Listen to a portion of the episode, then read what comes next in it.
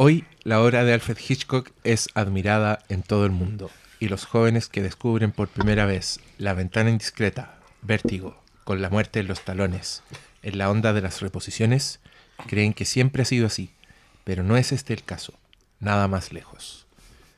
En los años 50 y 60, Hitchcock se encontraba en la cima de su creatividad y de su éxito, famoso entonces por la publicidad que le había asegurado David Selznick en el transcurso de los cuatro o cinco años de contrato que los unía, colaboración subrayada por obras como Rebecca, Spellbound, The Paradise Case. Hitchcock se hace mundialmente célebre, creo que es más rápido porque no vamos a avanzar nada así en esta web y tenemos que leer todo el prólogo, así que más rápido, aquí voy. Hitchcock se hace mundialmente célebre en tanto que produce y dirige la serie de emisiones televisivas Suspicions y después Hitchcock presenta, hacia la mitad de los años 50. Este éxito y esa popularidad, la crítica americana y Europa iba a hacérselo pagar examinando su trabajo con condescendencia, denigrando un film tras otro. ¿Qué opinan ustedes de esa gente que dice que filme? En filme. En filme. Pues, Se supone que filme es la palabra correcta en español, pues tío, es pero a mí me da mono. como- es como... Yo veo escrita esa weá y es como, no, amigo, póngale, póngale film. Mejor. Película. Es como el DVD. Es que en realidad debería ser película. Eso es un film. O sea, un film. Pero yo que mi, mi tienda tiene un nombre similar a eso, igual Sí, yo gusta. eso, ¿no? Fílmico, weón. Debería llamarse ¿Qué? filmeico. Filmeico. Le filmiqué. Ese puede ser la versión pirata. No, yo ¿Te quiero cachai que un quiero... se pone una tienda que se llama Filmeico y te cagas, o Film como que My la, la pone celeste y toda la weá. Podría y, llega con poleras de superhéroe y todo transpirado. ¡Ah! Y hace un, un programa, el Flomcast. Bueno, todo este preámbulo está dirigido al señor que en Twitter pide que los podcasts que son gratuitos y que él escucha gratis tengan una pauta que respete sus horarios y su estilo de vida, porque no tengo tiempo para escuchar menudencia Durante 12 minutos. de 12 minutos cuando lo que yo quiero es saber de qué diablo se trata Call Me By Your Name.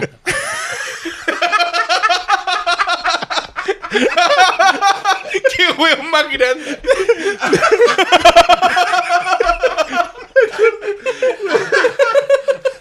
No me interesa tu cosa. El tiempo que perdiste, que se te perdió una grabación, hombre. Explícame qué pasaba con Helio. Me acordé de, de cómo, cómo se llama Mariano Silva. Uh. de las introducciones de Mariano Silva. Esta película, filmada el año 1945 en los estudios Cinecittà Roma. Bueno, en esa época donde no había información, uno escuchaba al viejo así. Dame tu, Y le creía. dame tu sabiduría. ¿No por había favor. más? ¿No a había Mariano más? Silva, a Abdullah, ¡Uh, y a la Yolanda Montesinos le creía ahí. Todo, todo, todo, todo. Y anda a ver si se equivocaron alguna vez. Nunca se supo. San Pequimpa. Mariano Silva. Pero igual, todo esta, cuando apareció internet, todos esos personajes como, como se hicieron cenizas así, se fueron flotando los... Fueron- los- sí, se, se pixelaron en el, en el éter. Está bien. Nos pasará a nosotros. Sí, ya no. Todos los millennials que escuchan el programa, no, no les gusta Marvel. nos se disolveremos Cancelado. Ya. y nosotros ahí vamos a terminar como...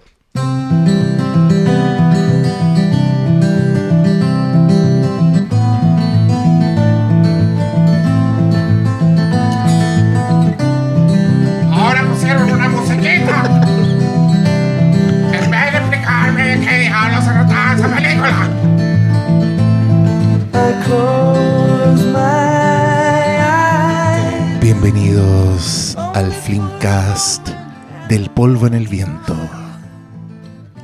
Nunca es malo. Cabros. Puta, briones, weón. Más, más intro dispersa. Me entero esta de la vida sexual de esta persona. Fíjate que ese personaje ya se quedó. Sí. No, no vamos a tener cómo sacar a este viejo de mierda. Le critiqué. Le critiqué. Weón debería aparecer cada cierto tiempo. Lo vamos a poner a hacer reseña a Le critiqué. Ah, le critiqué. No, esto, cruzaron un límite. Me voy a desuscribir de iTunes. De ahí no vamos a llegar nunca a ninguna cifra decente. po. Ah, no, aquí si ya nos escucha caleta de gente. ¿Saben qué? Yo quiero hacer un llamado a que nos escuchen menos. Porque llegan personajes como le critiqué. Estábamos tan bien, éramos un grupito cerrado, buena onda. No, ya pues. A lo que vinimos, pues cabrón. Ladran, deja que ladren, Sancho. Señal. Señal que carga. Cargamos muy bien. Lo, lo triste es que a lo mejor hay gente más dispersa que nosotros. No Yo- sé si sea triste en realidad, pero. Yo he escuchado algunos podcasts que en verdad me han dado ganas de tirar el teléfono por la ventana. Pero los podcasts son gratis, son jóvenes, Sí. son hobbies, son. Sí. ¿Cómo se dice? Son actos de amor, en verdad. Así es. Entonces yo respeto absolutamente todos los podcasts que existen y jamás haría una hueá tan ordinaria como meterme a Twitter y pedir Que no me hagan perder el tiempo. Es como cuando la gente. yo quiero ver video críticas de Le Critiqué. Yo digo, no digo el tiro. Esto queda estipulado en este podcast, el 210. tiene, tiene un bigote muy mullido. Pero tú cachas que no es un. eh, no es algo puntual. Pasa en todo en internet. Ay, ¿por qué están hablando de esta película en este, en este sitio? Bueno, weón, busca 3 millones 400 mil 500 otros sitios. Nadie te obliga a seguir este. Es verdad. Es verdad, pero bueno. Eh, Hoy día de qué vamos a hablar, cabros? La verdad, nosotros el otro día fuimos a un conversatorio de Bergman, así que no sé en realidad qué, qué más. Oye, ¿de, ¿desde dónde se vio el humo ese día? Puede ser. Fue- nosotros, que deje- que demos- ¿Sintieron dejemos en claro. ¿Sintieron ese olor a incendio que hubo un viernes en la Eh, noche? Eso fue el viernes. de la noche. Bueno, bienvenidos a Por todos los eso hubo preemergencia. Que llegaron gracias, al. Esta es la tónica del programa. Sí, así que si quieren abandonar desde ya, pueden hacerlo. Por eso hubo pre-emergencia. Con la emergencia. Pero que La- conste la que nosotros no fuimos pagados, así que fue regalado. Andábamos regalando humo, no vendiendo humo. y estábamos al lado del Palacio del Humo. así que Así que sí. Estamos de salimos Salimos de por la misma chimenea. Sí. Pasó piola, barría la, la, la humareda. ¿Y de qué me va a hablar? De la danza de la muerte.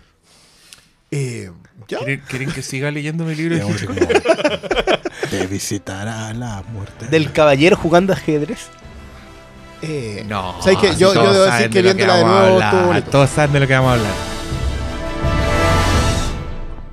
Chucha, justo se quedó Pero wea. es que ahí seguía con unos bronces. Ya, vamos a hablar del bigote de Henry Cavill. Algo que es mucho más interesante. Algo que nos ha frustrado tanto durante mucho tiempo. Weón, ¿viste el, el tráiler de los nuevos Teen Titans? Ay, maravilloso. Maravilloso. esa película, en otro momento diría, es que no me interesa, ¿por qué a ver? esto?". No, bueno, la quiero ver. Quiero yo, ver. Yo, yo para mí hay cuatro chistes en esa cuestión brillante. Eran tres, pero tú me mandaste el póster del detective Chimp y, y me fui, ¿Qué pasa, a- me fui al diablo. Fue maravilloso. El de Green Lantern. O sea, sí, también hicieron una película de Green Lantern, pero de eso no hablamos. y es cierto, no hablamos de eso. Bueno, en esa película actúa Taika Waititi. Sí, pues. Es como un comedy sidekick. Es muy rara es, la wea. es el amigo de Hal Jordan que se llama eh, Tom, Tom Calmacu. Tom Kalmaku. Yo, Personaje yo clásico. le, he hecho, le he hecho el quite a esa cosa. Pero sí. ¿Nunca la habéis visto? Nunca lo he visto. Es mala, pero es tan mala. Pero no hablamos de eso. Hay cosas peores, es lo que yo te podría decir.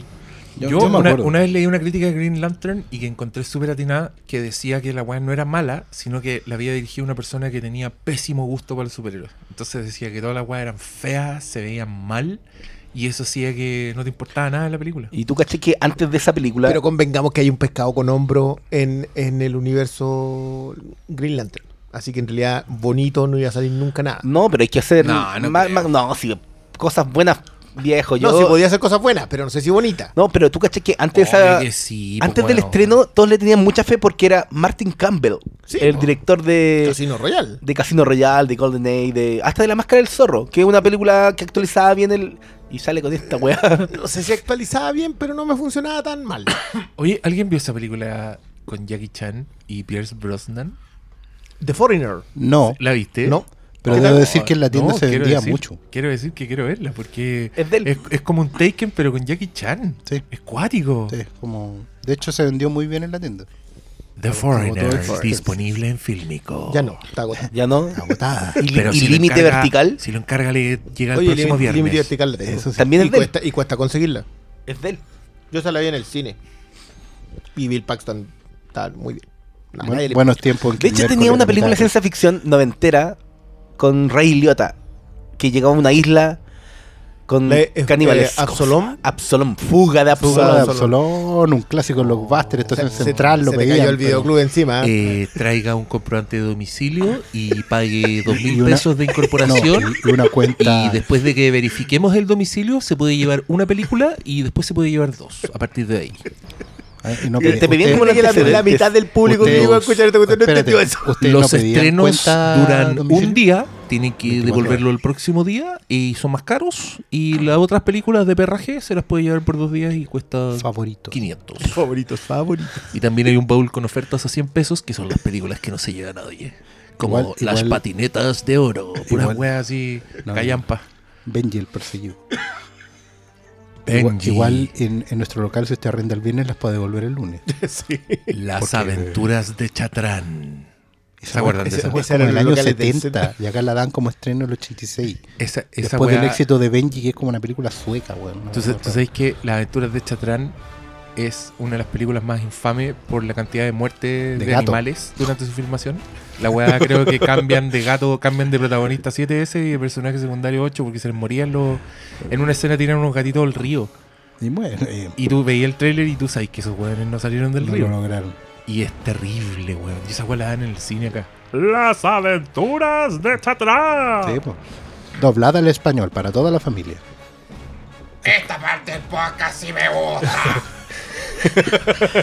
Esto sí se apega a la escaleta. Esto sí, pues, las películas buenas de antes.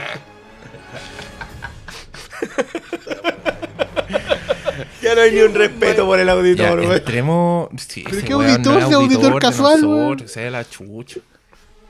Luego pues, seguramente está tratando de hacer un podcast y estaba cachando cómo andaba la competencia. Y nada. se encontró con la barrera inflanqueable. De los 12 minutos. No se olviden. 12 minutos.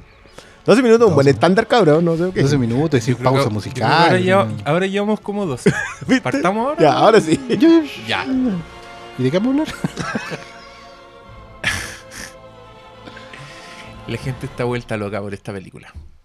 Es, yo vi un artículo en el Excelente diario elección de palabras. que tenía una cuña de un tal Oscar Salas en que explicaba por qué era el fenómeno que era. Sí, fenómeno. Y yo te puedo decir que es un fenómeno porque también esa sensación de pertenencia que tiene la gente con las películas Marvel. Esa weá de meterse a Facebook y contar que la estás viendo con una foto del cine.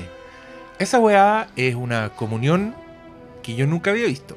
Entonces, antes de, antes de Es que, que me odien, que quiero decir que mucho respeto por Marvel, por lo que logró.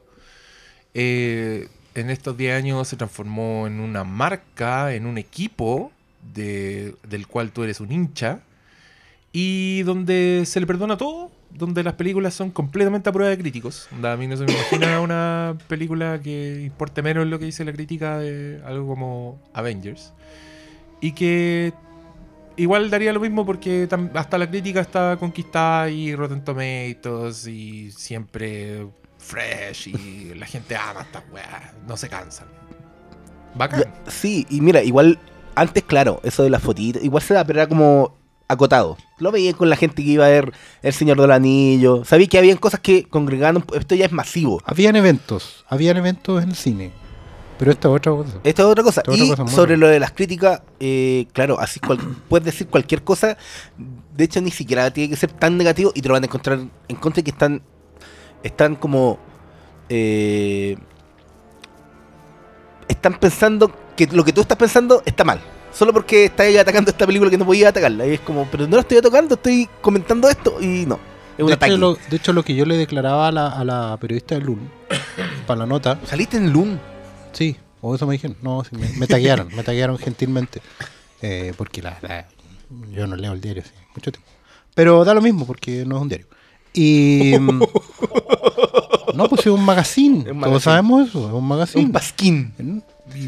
Y es el Clinic que lo ha registrado como marca registrada. Yo creo que si vaya a propiedad in- industrial está registrado Pasquín como marca. La voy a sacar plata. Eh, no, pero lo que yo le decía a la periodista era que a mí me. Yo insisto con que esta película a mí me tiene particularmente con sentimientos encontrados. Yo soy fan Marvel de toda la vida, de chiquito. Eh, junto a álbumes y todas esas cosas. Y, yo no quería, yo lo he dicho varias veces, no, no quería, no esperaba encontrarme con algo tan apegado a los cómics en el cine. De hecho, no quería eso, no quería una película con un final abierto, no quería una película, no quería una macro saga en el cine. Eh, porque me, me descuadra que los géneros, o, más bien las escuelas narrativas se vayan mezclando. Yo entiendo, para mí el fenómeno de adaptar algo de un medio a otro implica hacer una versión en el lenguaje del medio al, que lo estás adaptando, ¿cachai? No, no, no necesariamente viceversa.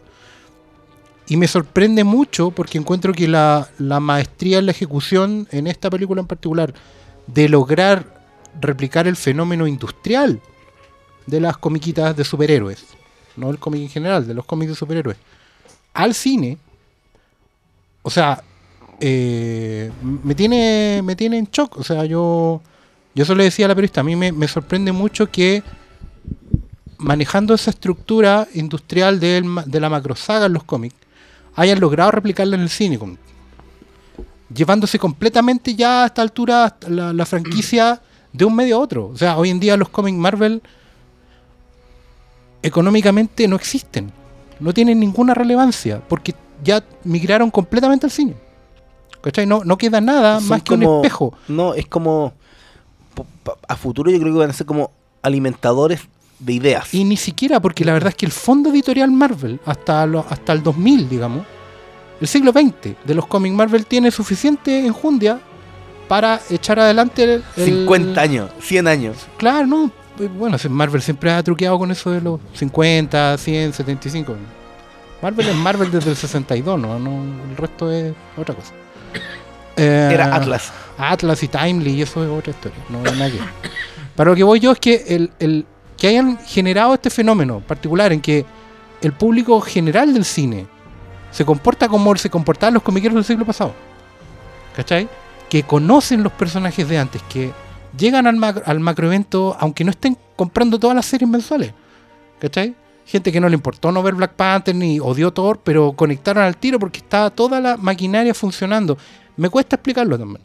Porque me cuesta sacarlo del soporte papel para llevarlo a como está instalado ahora en el cine. Es muy raro porque la gente, insisto, la gente va al cine, fue al cine como si fuera una peregrinación a un concierto de rock, ¿cachai? Una cuestión que era única. Y fueron en tres días. En todo el mundo. O sea, la sensación de urgencia. La, la necesidad de. Por eso el, el- el caos con el spoiler y cualquier cosa es spoiler, ¿cachai? La película tiene una estructura que alimenta eso todo el rato. Bueno, que esa weá, esa weá es una movida de marketing. A mí me tiene- y me tiene- Esa weá del Thanos demands your silence que todos compartían como. ¿Cachai? Que el estudio te dijo: Esta película tiene spoilers. Y tú te lo creíste así, pero, weón, como por favor nadie diga nada. Yo he visto una- unos intercambios en redes sociales que son ridículos, son como desde primer weón que me hasta Mira, cierro redes sociales cuando- porque es imposible. Claro. Mira, cuando, cuando nacieron las, para terminar la idea, cuando nacieron las macrosagas en el cómic, allí por el año 84-85, porque tampoco son un fenómeno tan antiguo, se inventaron como un evento para reforzar las ventas y tratar de volver a enganchar a los lectores. Y para conectar con los juguetes. Recuerda que el Secret Totalmente. Wars era, Secret Wars era algo con. Kenner, si no me acuerdo. Sí, era, era, sí, que después fue Hasbro, pero, pero en ese tiempo, así era Toy No me acuerdo. mismo, Pero esas compañías que se compraban una a otra, weón. Y, mm, y, el, y uno, bueno, y DC hizo lo mismo al otro, al otro lado, pero como siempre, DC tenía otro objetivo también, que era arreglar la ensalada que tenían en la continuidad. Pero el punto era que los eslogans que se quedaban y la, y la idea que se quedaba desde el principio en las macrosagas era que mundos chocarán, mundos morirán, y nada volverá a ser lo mismo. Y yo ahora, en este, en este año 2018, veo a la gente peregrinando al cine con la idea de que nada volverá a ser lo mismo. Es, mira, Y, y tiene, y es una mezcla, para terminar la idea, y una mezcla de ingenuidad original. ¿Cachai? Porque ellos no tienen por qué saber cómo funciona esta weá después. claro, es que, ah, mira, que si- la regla de que si no hay cadáver no hay muerte, ¿me entendí? Esa- esas cosas se las sabe el, el ñoño antiguo, ¿cachai?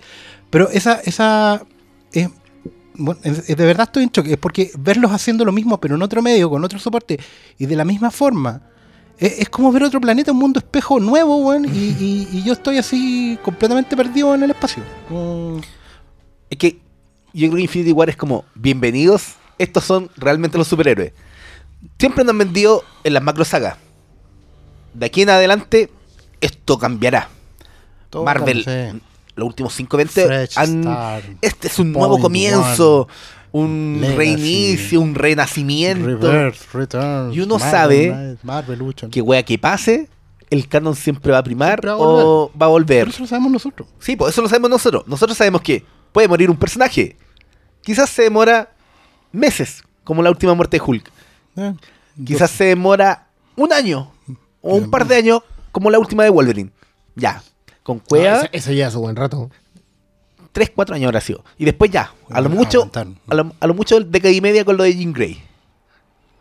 Y- Y al final uno sabe que el, el único que no vuelve es el tío Ben.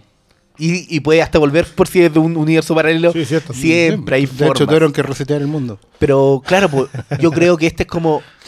También va de la mano de. De algo que logró Marvel, que es como traspasar un poco la ansiedad televisiva al cine. Con que, esta. que recuperaron, recuperaron el espíritu del serial de los años de la 30. serialización. Yo creo que es demasiado fuerte y se da en. Desde lo que tú hablas y de los spoilers. A cómo se recepciona estos estrenos que uno sabe que es solo uno más de una escalera. Porque claro, ahora Marvel te vende. No, ese es el fin de una era en Vengadores 4 el próximo año. Y, esta que me estáis vendiendo ahora no, no me la estáis vendiendo también como el fin de una era. Y el otro el epílogo. Bueno, da lo mismo. Esta, la otra el aftermath. No sé. Pero da lo mismo. Sí. El punto es que lo que yo veo es el nacimiento de un fenómeno nuevo. Una cosa que no existía. Que, que robó la energía vital de otro lado. Pero bueno. Ahora yo, es como cuando la gente dice, aquí se acabó la transición. Yo en, la, cultura pop tengo la misma sensación. Los cómics se jubilaron, hasta siempre, nos vemos. Eh, hagan cómics de otras cosas, porque hoy día, bueno, hacer cómics de superhéroes que no vayan a terminar en la pantalla no tiene ningún sentido. No tiene ni un sentido. ¿Cachai? Lo- el género de superheroico hoy día vive en la pantalla, cualquiera que sea. Tiene un sentido hacer historias de superhéroes en el papel. Si no la estáis planificando para que se vean bien en la pantalla. No, Eh, Ah. No, yo, no- mira, no yo se me creo. ocurre algún mi- editorial que esté cometiendo ese error. No, no, no logro visualizarlo en este momento. No, pero yo creo ya, igual tampoco yo soy tan pesimista porque soy de los estúpidos que compras Es que, ¿sabes semanal. Es que ese punto tampoco Pero- siento que sea pesimismo. Es nomás, es una weá que, que cambió. Es que sí, cambió, pero por eso yo decía que, que, por, que, el- que en los cómics hay ideas actuales muy novedosas que no las veí. No las veí antes, del mismo Mr. Miracle de Tom King. Pero, Sí. Pero el, el, el, el gancho de serialización, esta guaya superó todo. Yo creo que ni siquiera Star Wars con la idea de los episodios lograba esto. Esto ya No, es... po. Porque piensa, son tres estrenos anuales. El one de Kevin Feige ya estaba diciendo, ay, si hay argumentos podemos hacer cuatro al año. Sí, Es como y ya, si o sea, de una Sony- película trimestral La- para la sucursal dominar. de Sony hace la otra, po. Sí, po. hace el, el intertemporada. No, si, si son. Y, la, y, es lo y mismo. Fox, po. Tenéis cuatro títulos mensuales, anuales dando vuelta, porque obviamente los plazos son distintos. Pero tienen que ir con los tiempos de producción, nada más, porque el, el- la la- el engranaje de la industria está funcionando de esa manera. Y se llevó la otra, cierran la otra, weón, no tiene sentido. Déjense reimprimir. De hecho, son mejores historias las antiguas, por todos lados. Y hagan cosas nuevas, otras cosas. Y, y- y no en el género, rompan las reglas, eh, hagan otra cosa. Pero hoy día, inventar. ¿Qué? Que Watchmen es parte del universo ese. Pero, pero ¿cachai? Que De incluso nuevo, de nuevo, tratando no de volver, claro, tratando de volver a, a- a Sí. regar un árbol que está seco. ¿no? Buenas noches. ¿Qué tal? Eh, en, eh, en, eh, sin tratar de ser eh, citarla, le critiqué. eh, me, me gustaría preguntar: ¿se puede hablar de cine con esta película? Yo eso, por eso digo que no. Pues yo creo que es un fenómeno Qué nuevo. Es algo nuevo. Es como el serial de los años 30, no es cine como lo conocemos. Tampoco es, eh, es otra cosa. No sé si será un bastardo del ahí- otro. Ahí, me matan otro. toda la conversación que yo tenía. porque Yo quería hablar acerca de cuestiones de desarrollo de personajes, narrativa. Es que, mira, eh, para esta película hay. ¿Cuántas son? ¿18? ¿Y hay? ¿19? ¿Hay todas esas cosas? No, pues hay No, 19. entonces bueno, voy hay a- voy a 16, quedar callado. 19 capítulos previos que te construyen estos personajes. Entonces, ¿cuándo habéis visto que. Bueno, hasta James Bond en cada película nunca te- está amarrado a lo que hizo antes? Cada película técnicamente se vale por sí misma. Ya, pero, pero convengamos que. A ver. Tomemos a un personaje de esta película. A Thor. Ujú. Pero escogiste al mejor. Ya. Mira, escojamos al mejor personaje de esta película. Thor. En realidad avanzó tanto en sus películas anteriores como para que yo diga acá, mira, de verdad que el desarrollo que lo llevó hasta aquí me dice cómo es Odinson. Es, que, es que estas películas no responden a arco. Ya. Responden, responden a, a- a O un- sea, le- lo, lo que me dice Pablo acerca de que no, los personajes están desarrollados por 18 películas. No. Es que no, es que estén no- desarrollados, están presentados. Y, y sé que se valen, se valen de una idea que igual es súper particular. Como que le dejan que la audiencia llene vacíos. Como que tú tienes que. Y esa cuando la hace el cine, ¿cachai? No, es curioso porque esta- estas películas como que también secuestraron el concepto del gutter, de rellenar el espacio entre viñetas, con información de internet, con eh, referencias cruzadas, con cultura pop, con debate, con... Que al final tampoco nunca tiene sentido No. porque, porque todas las teorías que se construyen en relación a los trailers o en relación a las películas anteriores terminan en nada porque la película que te hicieron después no tiene nada que ver con eso No, y a nadie le imp- Mira, el otro día no, no recuerdo con quién, pero llegamos a este concepto de la suspensión eh, involuntaria de la incredulidad. Le- ¿Mm? que es cuando uno va al cine, la suspensión que Sí. uno hace de la, de la credibilidad, de la Sí. credibilidad, es involuntaria. O sea, tú involuntariamente te sientas en el cine, o cuando te sientas en el cine, Mm. involuntariamente decides aceptar la lógica de una película. Sí. Con Marvel, esa suspensión es voluntaria. Sí. La gente decide activamente que la película va a ser buena, que la película es en realidad una película, que no lo es, No, y que eh, los personajes sí están desarrollados, que los arcos sí funcionan, que la película tiene una lógica interna. Voluntariamente, sí, activamente. Sí, po, porque es un fenómeno que no se suscribe solo a la película. Es un fenómeno permanente de cultura pop.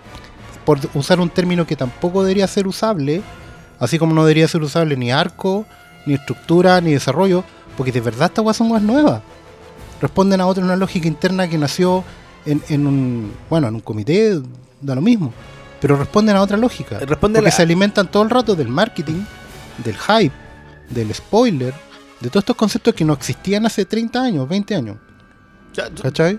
perdona, ¿tú sentís que en realidad estamos enfrentándonos como tatitas a algo que... No sé si como tatita, yo no tengo problema en ser un vigilante, un watcher y ver cómo cambia, cómo van cambiando las cosas nomás, ¿cachai? Y voy a tratar de entenderlo porque me quedan todavía unos 40 años más de esta weá. Sí, así como... ¿Cachai? vamos Y, y el problema es que tiene un ritmo que es vertiginoso, que no te da pausa. ¿Cachai? Eh, dentro de un momento a otro, esta weá, o sea, sale uno detrás de otro, va, va cruzando fenómenos, otros se van quedando fuera. Hoy en día, yo como creo que en, en 40 años no había visto tantas películas como he visto en los últimos tres. Y no necesariamente porque me estén pagando por, ver películas, sino que porque hay demasiadas weas para ver. Lo hemos hablado en otro programa. Hoy en día tenéis 50 estrenos, entre comillas, relevantes al año, más 20 series al año. Y especiales de por aquí y por allá.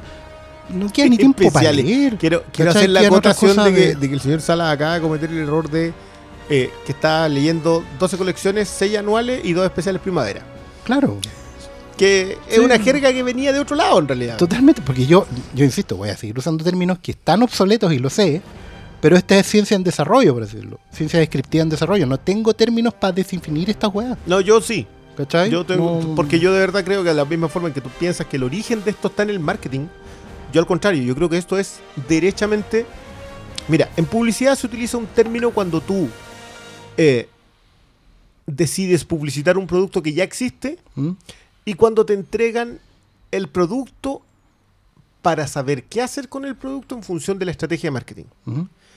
Eh, lo segundo es súper fresco para los publicistas porque en realidad pueden hacer lo que quieran con este producto antes de que el producto sea tal cosa.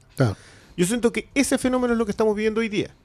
Es que las películas, estoy utilizando el término muy entre comillas porque yo de verdad creo que esto ya pasó en- a otro fenómeno. Totalmente de acuerdo. Eh, y concuerdo mucho con la lectura Mm. que hacen ustedes. Esto es un tema de industria. Esto es marketing puro del, del bueno en calidad. Me refiero a la calidad del marketing. Mm. Del producto, yo creo que ya es, es bueno retroceder y decir, ¿sabes qué? ¿De qué sirve hablar sobre este producto? Si este producto ya lo compraron y van a comprar el siguiente producto que les entreguen porque lo que quieren es ser poseedores del producto. No importa el producto que sea. Ahora, este fenómeno tú lo podís traspasar desde Apple hasta acá, recorriendo entre medio un montón de cosas. La gente quiere ser partícipe del éxito del producto. O sea, no se olviden, amiguitos, que tienen que ir este fin de semana para que esta película supere los 2 mil millones de dólares en Claro. esto. No, es que batió todos los récords. ¿Y qué? ¿Eso lo hizo una mejor película? No. No, lo hace pero un mejor no- producto. Pero es que su lógica es Lo hace ser un el producto mejor exitoso. producto. Claro, No, no po. sé si mejor Es que- producto. No, es no, que no, es que esa es la clave. Es que No, ahí está el su punto. lógica es ser mejor producto. El mejor producto es el producto más exitoso, Más no es el producto de mejor calidad. O sea, sí, pues en términos eh, cuantitativos, no En- cualitativos. Es que, es que ahí está, es que ahí está el punto. Esa es nuestra, ese- Es yo el- creo que es el sí. problema en donde nosotros no podemos establecer el límite. Nosotros seguimos intentando con una lógica añeja, concuerdo con lo que dice Oscar, con una lógica muy añeja de evaluar estas cosas de manera cualitativa. Y eso no se puede porque esto es un producto que su calidad está basada en su éxito. Mientras más exitoso sea, mejor es. Y increíblemente eso no es para los accionistas. Esto no es como el fenómeno cuando yo escuchaba a los mexicanos celebrar sobre Coco y decía, pero si el Oscar se lo ganó Pixar. El Oscar se lo lleva Disney, no hay ningún, no, no le van a poner una, un- una chupallita, ¿cachai? Es, es de ellos. ¿Por qué lo celebra otra gente? Porque el producto se sienten identificados. Y el éxito de Marvel está basado en eso. Y yo lo encuentro muy plausible y muy respetable desde ese lado.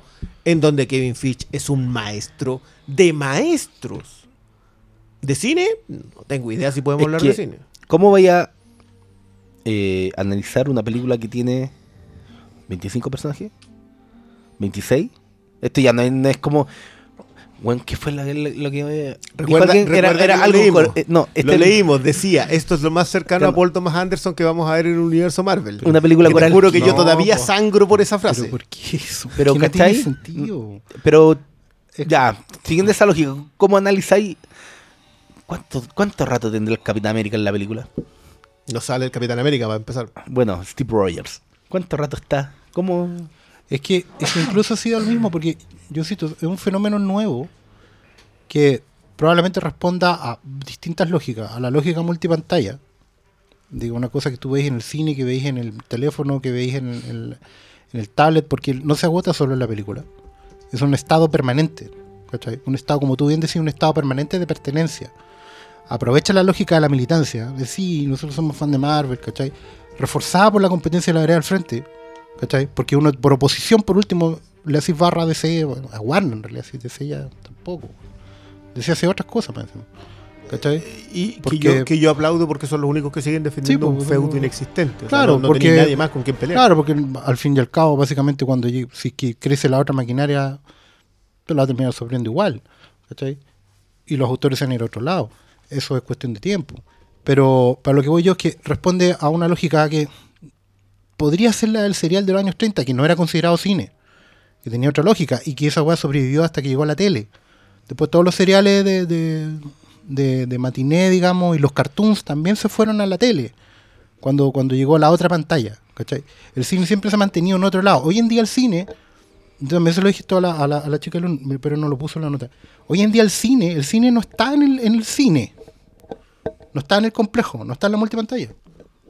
Y eso hay que entenderlo. O sea, el cine hoy en día está en otras plataformas, está en streaming, está en las salas chicas, está en, la, en, en los, en los Blu-ray que nos pasemos unos a otros, en los cineclub que podamos hacer, en los podcasts. Pero el cine no está en las multisalas. En, en las multisalas hoy en día hay otras cosas. Hay una lógica. eh, Me acordé que el año pasado hablábamos de. Muy, un poco no por digamos encima. que no está, digamos que es raro encontrarlo ahí. Sí, ah, porque pero, vimos, pero el, incluso vimos el hilo. de la multisana, el cine de nicho, la salita 10 del Juez de la Reina, digamos, es una hueá aparte. ¿Cachai? Es una concesión a, a- a la vieja escuela. ¿Cachai? es, es cultivar un nicho de. Pero son las mismas salas, las 10, la 11, la 9. ¿Cachai? En, el- en el Egaña, las 5, las 6. eh, da, sí, tan, como en horario para Y, y jubilados. fue- para y fuera, de, fuera del anillo de Espucio no hay. Es verdad. Y la gente tiene que peregrinar adentro del anillo de Espucio y adentro, que adentro del anillo de, de Osa, para poder ver cine. ¿cachai? O tienen que buscar nuevos lugares como el Normandía y la Cineteca. Ahí está el cine.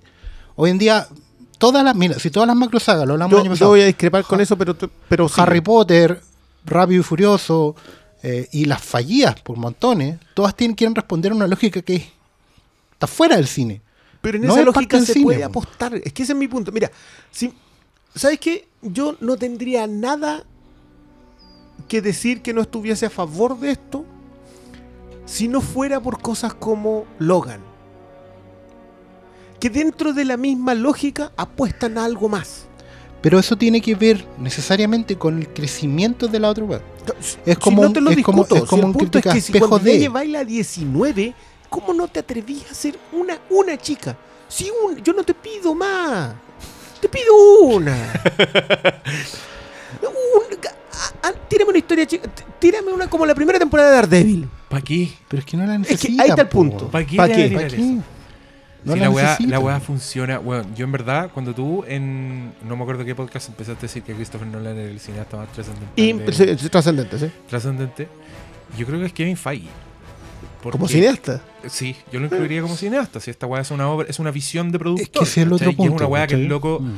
viene cocinando hace rato, porque tú bajáis, bajáis los créditos de Kevin Feige, el weón estuvo en el Hulk de Ang Lee, el weón probó Sí. por En X-Men la en mano, X-Men 1 le cortó, se le cortó a Singer.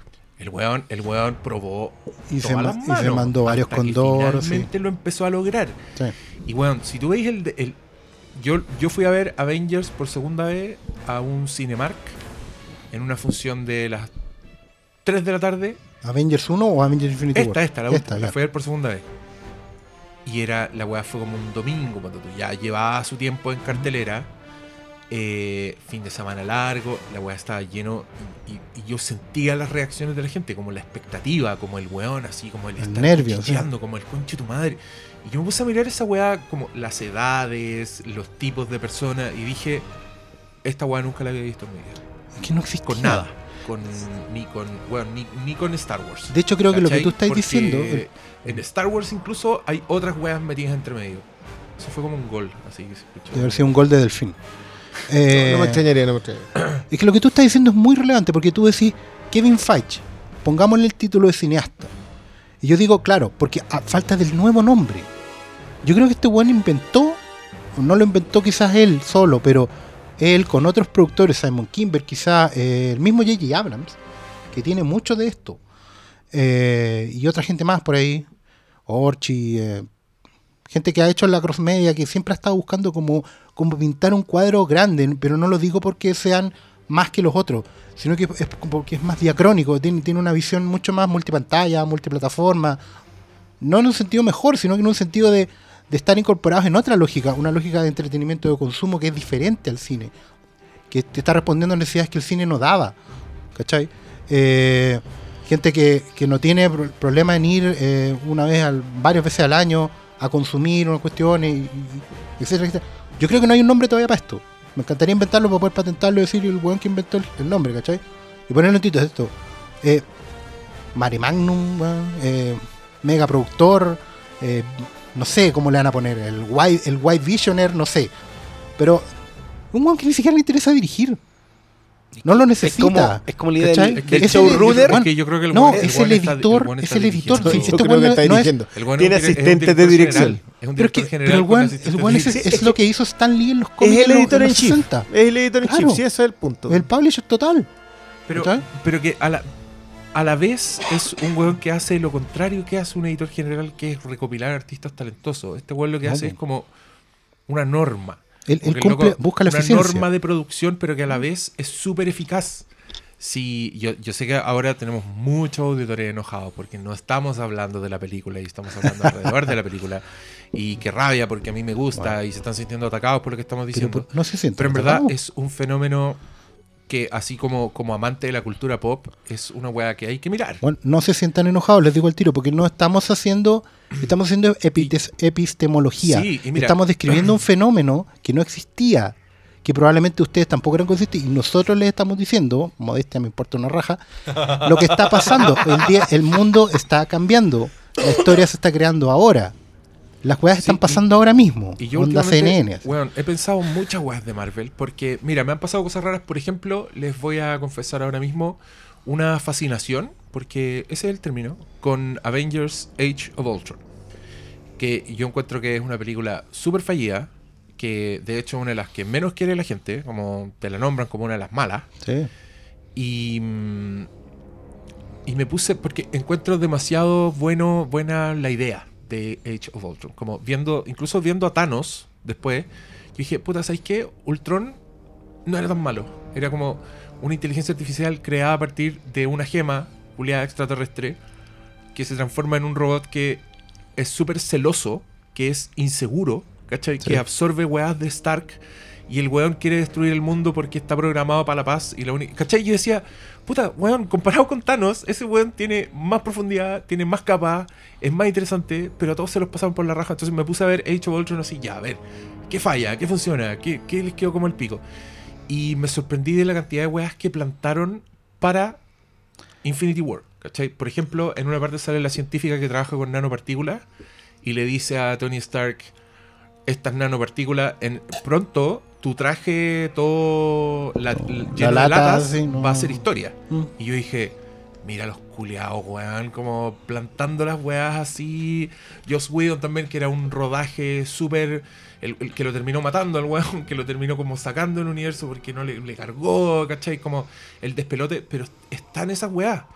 Y otra cosa que me sorprendió es que en, tú agarráis cualquier Blu-ray, cualquier DVD de, un, de hace dos años atrás, y en los bonus features están los trailers de la misma película. En los de Marvel no. No ponen el trailer de la película que estáis viendo, y yo creo que esa weá tiene que ver con que el negocio de estos weones es la memoria a corto plazo. Sí, ¿Cachai? No quieren repasar el trailer donde te mostraron. mira, Porque, bueno, yo creo que en verdad el, tra- uno, el trailer de Age of Ultron es uno de los mejores trailers que, que existen. Esa weá con el, con el pianito, con las bailarinas de ballet, weón, con el Now there are no no me strings acuerdo. on me. no me acuerdo. Porque Marvel no quiere que te acordís. No, No, quiere, no, yo yo no creo me que no quiere que veáis el marketing. y a mí no me que interesa veáis cuando te tampoco- metieron el, claro. en el ojo con el trailer que después no salió, ¿cachai? Entonces Claro, te metís y tenéis gag reels, tenéis featurettes, Claro. tenéis todas las weas, pero no tenéis el trailer de la Yo película. no vuelvo al paquete, al sachet de ketchup que ya me comí, nunca. Exacto. No, no, no lo necesito. Y, lo otro que quería decir es que también vi Avenger- Avengers la primera. Y bueno, te juro que comparada con Infinity War, parecen hechas en décadas distintas. Sí. Es como si la weá es como ver una película de los. ¿No son 70 de décadas 90. distintas? O sea, lo No, son. es del 2012. Do- 2012. y está- Ojo, Claro. Pero, pero en el fondo, mira, aquí yo voy a hacer la lo mismo que estás diciendo tú, tenés toda la razón, porque yo voy a hacer la analogía con los dibujantes. Así como hay un editor en jefe, aquí hay dibujantes y guionistas en títulos mensuales.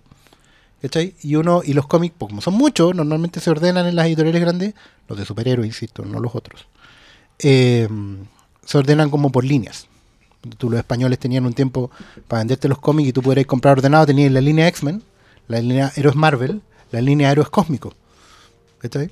Y, tenía, y la, la línea Marvel Knights, cuando tú, que eran otros personajes. no, no, no. ¿Cómo se llaman los... Los, los Grim and Gritty también tenían un nombre. No me acuerdo cómo, cómo era, pero... No sé si Marvel Edge. Marvel Edge. Marvel, Marvel Edge primero, claro. eso.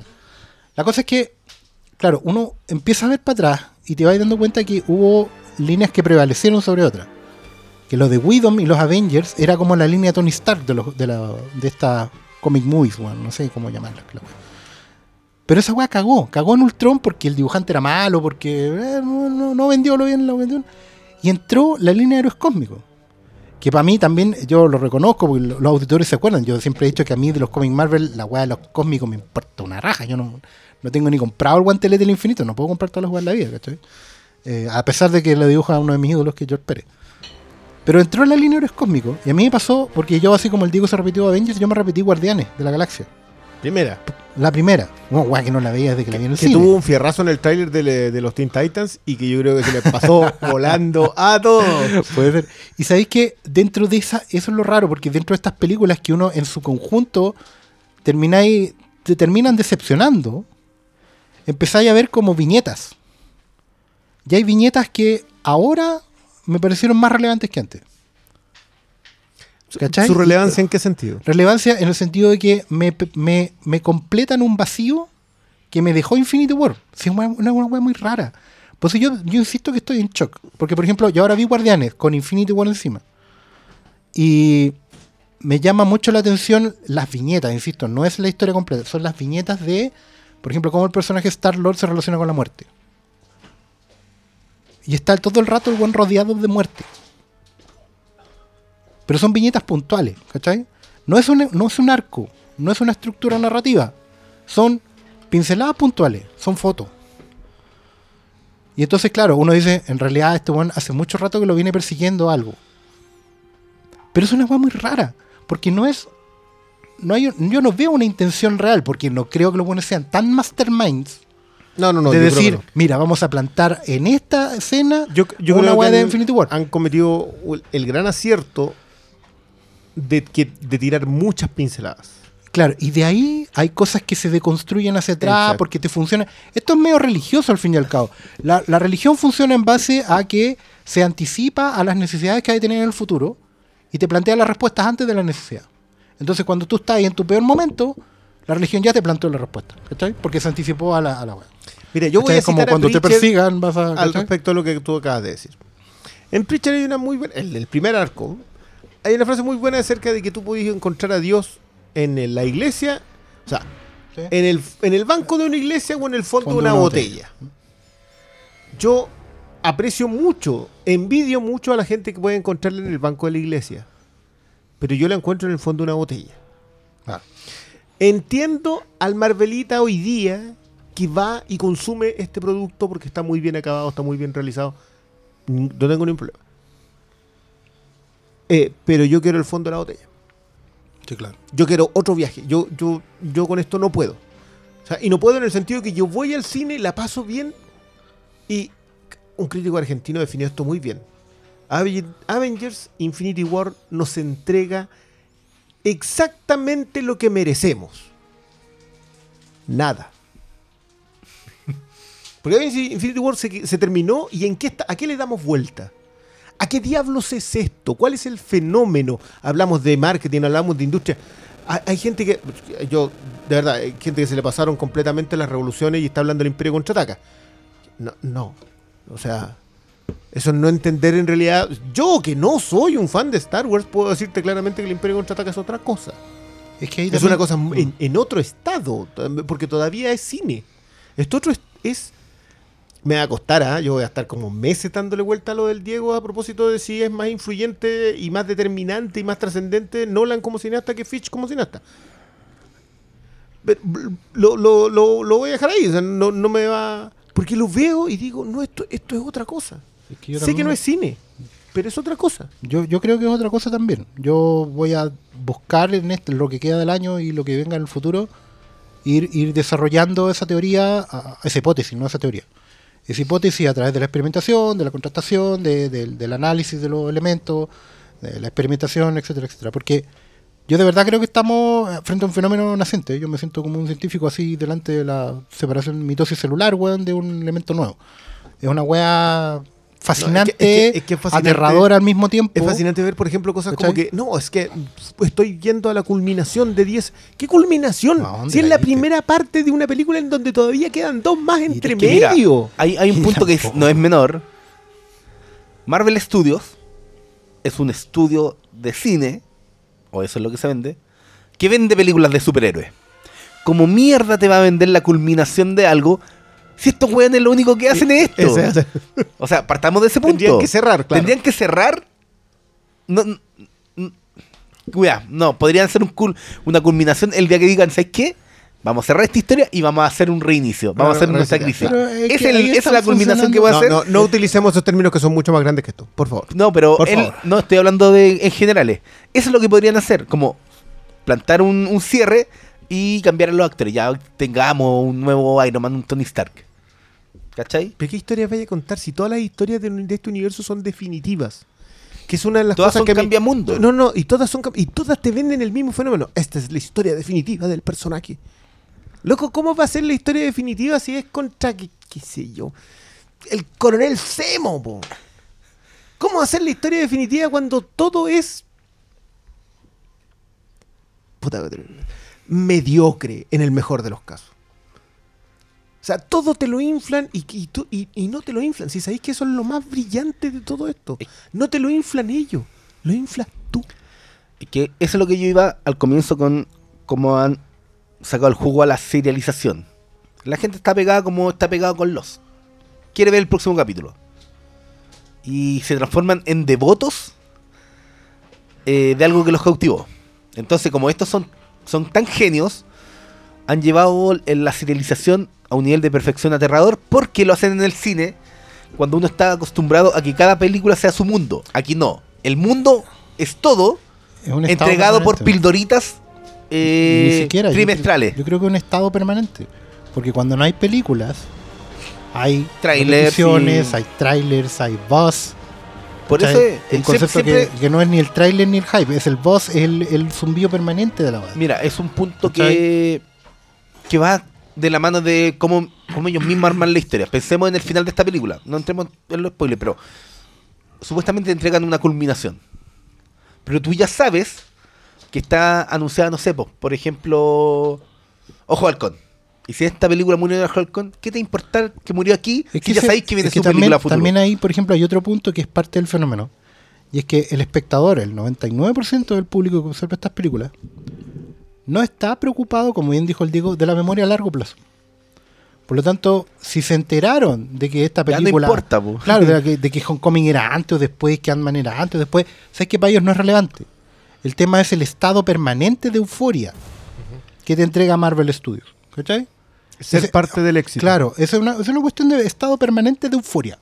¿Cachai? Eh, si mañana eh, eh, entra otro, sale este, da lo mismo, la cuestión no importa, es la sensación. Es una cuestión, mira, esto es una estimulación precisa de, lo, de, lo- de los centros de placer del espectador. Es que estos locos, yo creo que encontraron, tienen a, científicos, weón, ahí en el estudio y encontraron la fórmula. Sí. Y todos los ingredientes, nosotros sabemos cuáles son los Sí. ingredientes de estas películas. Humor, eh, Acción. acción, Secuencias de CGI, acción. Momentos. momentos, Momentos. momentos épicos. Claro, pero Nosotros sabemos, pero estos buenos encontraron la fórmula Sí. y eso es lo que nos están vendiendo. ¿Sabes que para mí, para mí ¿Y fue algo espantoso darme cuenta de un fenómeno que ocurre con la música? Espantoso. Eh, porque a mí me gusta mucho esta resurrección que ha tenido Silvestri. Yo de verdad que creo que Ready Player One debe ser su mejor disco en una década. Quizás de Walk por ahí. Pero llega un, llega un momento en el. eh, Te diría yo que es en el principio, en la primera secuencia con Thor. eh, en que yo digo. ¡Oh, qué genial lo que está haciendo este otro! Está agarrando el tema que nosotros conocemos de los Vengadores y le está dando una vuelta de tuerca. Y está, está tremendo. Pero después vuelvo a escuchar el tema de los Vengadores, pero en la variación emotiva, que es el mismo tema de los Vengadores, pero con arreglo de pianito. Y después vuelvo a escuchar el tema de los Vengadores, pero ahora con versión épica. Y después con versión triste. Pero no, no, que es la misma, que el mismo tema de los Vengadores, pero ahora a los Señores de los Anillos. Tú hasta escucháis los vientos a los Señores de los Anillos. Y después eh, llega la versión eh, en que ya. Que es la, Melancólica. Que, que es la versión de acción pura que le mete los bronces a los depredador. Pero sigue siendo el tema de Vengadores. Entonces, básicamente lo mismo, pero me lo adornas con. Y literalmente, le haces los arreglos para que suene como si fuese distinto. Y me, me acordé de la. ¿Cómo era ese chiste de los Simpsons que decían? Pero si es lo mismo. Pero con un sombrero. Pero con un sombrero. Pero es que es justamente el punto porque ellos entienden, mira, ellos entienden en Marvel Studios y crearon este fenómeno nuevo, entendiendo que el- al, al espectador que se venía y que se viene probablemente, no le preocupa el tema de la desoriginalidad. No le preocupa ver las capas en la historia. No le O una interesa. historia. No le interesa. No, no le interesa, porque de hecho no le interesa la historia. A la gente no le preocupa saber si Star Wars era, o sea, si el Imperio contraataca era el lugar más relevante de la época. No les preocupa el contexto, no les preocupa, porque viven conectados al momento. Y, ese, y eso es. Es un fenómeno moderno. ¿Cachai? Hoy en día la gente tiene tantos estímulos por todos lados que no les, no les interesa buscar, ni, ni tienen tiempo quizás para buscar fenómenos, estímulos anteriores o posteriores. No van a comprar el disco, de hecho no se van a comprar la película. ¿cachai? La, Eh, la baja en las ventas de, de Disney. en general, el soporte, ¿cachai? El- no- de hecho, no van al cine para ser parte de la película, van en el momento porque es parte como de un fenómeno global, Mm, ¿cachai? es parte del éxito. Es como ir al concierto, pero nunca compraste el disco. Y hay, bueno, 90% de los que van a conciertos no compran disco, ¿cachai? No consumen la música del artista. Por eso los artistas hoy en día andan girando mucho, mucho más que antes, y por eso mismo también no componen nueva música. Es súper irrelevante. Al final y al cabo tienen que reproducir momentos. ¿Cachai? Estados. Son, son estímulos eh, sincrónicos, weas puntuales. Es el mundo de la cosa puntual. ¿Cachai? Ellos lo anticiparon de alguna manera. Y empezaron a diseñar un montón de, Yo, espe- de yo creo- eventos. yo creo que se subieron a la ola como el mejor de los surfistas. Es posible. La vieron pero, pero, te- pero tenían que planificar con ensayo y error, con qué tablas lo iban a hacer, de cómo iban a tomar la ola y un montón de Tú, tampoco tú llegar a la fase 1. Probable, y Es ¿sabes que yo te diría que antes? Yo te diría que incluso esta weá viene de los condores de Aviarad. De Que es un weón muy siglo, es un muy siglo XX. Es cosa del Ghost in the Shell. ¿Te acordás que lo Sí, comentamos acá? sí, sí. Bueno, Aviarad es un dinosaurio del siglo XX. Con lo mejor y lo peor del siglo XX. Se ve en Ghost in the Shell. Tiene lo mejor y peor del siglo pasado. Power Rangers también es, no, es Saban. Otro, otro dinosaurio del siglo XX, ¿cachai? Este weón es no. Este weón es, es como una especie de engendro de Neo Groot del siglo XX, de todos sus viejos. Me refiero a King Fitch. Crece en, en- en esa, con esa memoria de los otros y va probando sus propias estructuras. Sí, al final es bien Ultron lo de King Fitch. Pero un Ultron, un Ultron desarrollado a- al sentido de que va mutando en su propia versión, va encontrando la perfección.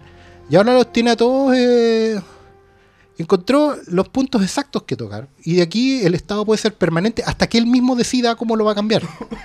Porque es lo otro. otro, porque no está Lo para siempre. Claro, y no sé. Yo creo Si que no te- perfectamente eh, no, puede, no. puede No, crear si- un. Si alguien, si alguien no, no se echa a este rey, este rey sigue hasta que. Hasta que O tenga sea, su propio pi- clon. pi- piénsalo de esta manera. Este es un rey con súbditos leales. ¿Qué forma hay de que un rey caiga así? No hay ninguna. De hecho, cuando. muerte cuando natural. Es la única. Claro, digo, pero que piénsalo fracase de la- y decida dar un paso al costado, como se dice. Juan, ¿cómo? Pero, claro, ¿qué manera ¿Qué tendría posibilidad que hay si hoy día en la absoluta fracasar? mediocridad está y en el éxito más culmine? No, no se puede Es que, ser ¿sabes más exitoso que Yo esto. igual, igual encuentro que hay, hay un tema ahí con, con la mediocridad porque es, es mediocre si lo vemos desde, desde el género de donde surgió. Desde el cine, desde que el es lo cine, que es. ¿cachai? Pero en su wea nueva es excelente. ¿Cachai? Es que, ¿sabes qué? Yo no creo que sea nuevo. Yo creo que sí resultó. Pero es que si resultó, dio vida a una wea nueva. Pero en, pero en, otro, ¿Cachai? en otro rango. No, Yo- si nada, nada nace de la, de la creación espontánea. no, no, es que, es que yo de verdad Pero- encuentro que. Claro, lo que pasa es que, por ejemplo, qué sé yo, un, un batatazo como Avatar no era repetible en su momento. De un hecho, batatazo es como- gran Claro, que es pero el- de ahora. Que es lo mismo que pasa con Titanic. Titanic es un Mm. batatazo a tal nivel que no era repetible. Todos los demás trataron de repetir, repetirlo. O sea, si las películas de desastres volvieron en esa época. Sí, Pero no entendieron que era. eh, Por, Pearl Harbor, por ejemplo. Eh, ¿Cachai? Pero, pero hay algo que no resulta. ¿Qué es lo que no resulta? Era la calidad en esos tiempos. Porque todavía estábamos en el fenómeno de lo que estábamos viendo era cine. Con todos los peros que le puedan tirar a Titanic. Yo de verdad puedo estar escuchándolo mucho rato y probablemente no les crea nada, pero, pero puedo, puedo, puedo escuchar los peros. Pero acá no hay peros. po. que ¿sabes lo que pasa? Es que esta weá anticipa los Para, peros. pero tú hablas que no hay Espérame. peros de parte de quién. Pero espérate. Es que ¿De quién hay deja- pero? deja No, pues tú clarificar decís, no hay peros. Es que la diferencia cuando, cuando tú tenías estos fenómenos en el cine es que respondían a la lógica del cine, y como dijo Pablo delante, responden a crear un mundo en su minutaje, en el rollo de cine. Ahí empieza y termina ese mundo, a menos que tengáis secuela. Pero aún así, responden a un, a un rollo. Es un momento sincrónico. En la, en- en la descripción de los fenómenos hay dos, hay dos fórmulas de verlo. La sincronía, que es cuando tú capturáis un momento, como, como cuando capturáis un frame de algo mayor. Y la diacronía es donde veis el proceso.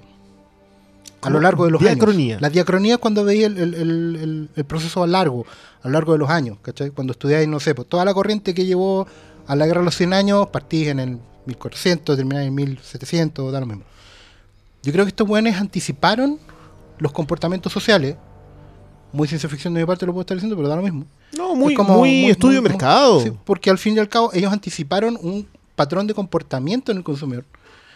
Vieron la necesidad que tiene ese consumidor y que la va a seguir teniendo por la forma en que se relaciona con los medios y fueron amoldando el nuevo producto hasta encontrar esta perfección.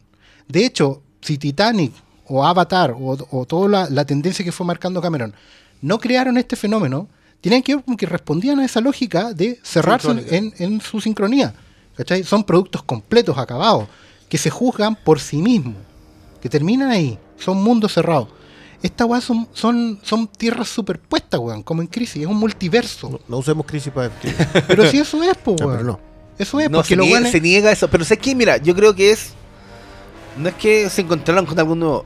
Están en el momento justo en el que las comunicaciones están en, en- en un nivel de interconexión tal que, Que permite que las keywords se conviertan en súbditos. que, que permite. Pero lo no sé si entendieron así, súbdito, po. Lo pero es como. y lo diseñaron para No, eso. yo creo que se tomaron con. No, no se toma, no, no podéis diseñar algo en base a algo que no No existe. se No, no, no, no. se se tomaron con, no. con- Como que no. Oscar- se anticipan mira, comportamientos. Oscar está, está leyendo una cuestión que en, en algo mucho más serio, mucho más grande, es el fenómeno de Cambridge Analytica. Y es que cuando tú desarrollas un conocimiento del perfil de tu usuario, puedes explotar sus eh, centros de placer o sus miedos. En el caso de la parte seria, lo que pasó con Cambridge Analytica y Trump, ellos explotaron la parte de los miedos de las personas y fueron a sus peores miedos Escenario y pesadillas. escenario y en las primeras peores pesadillas.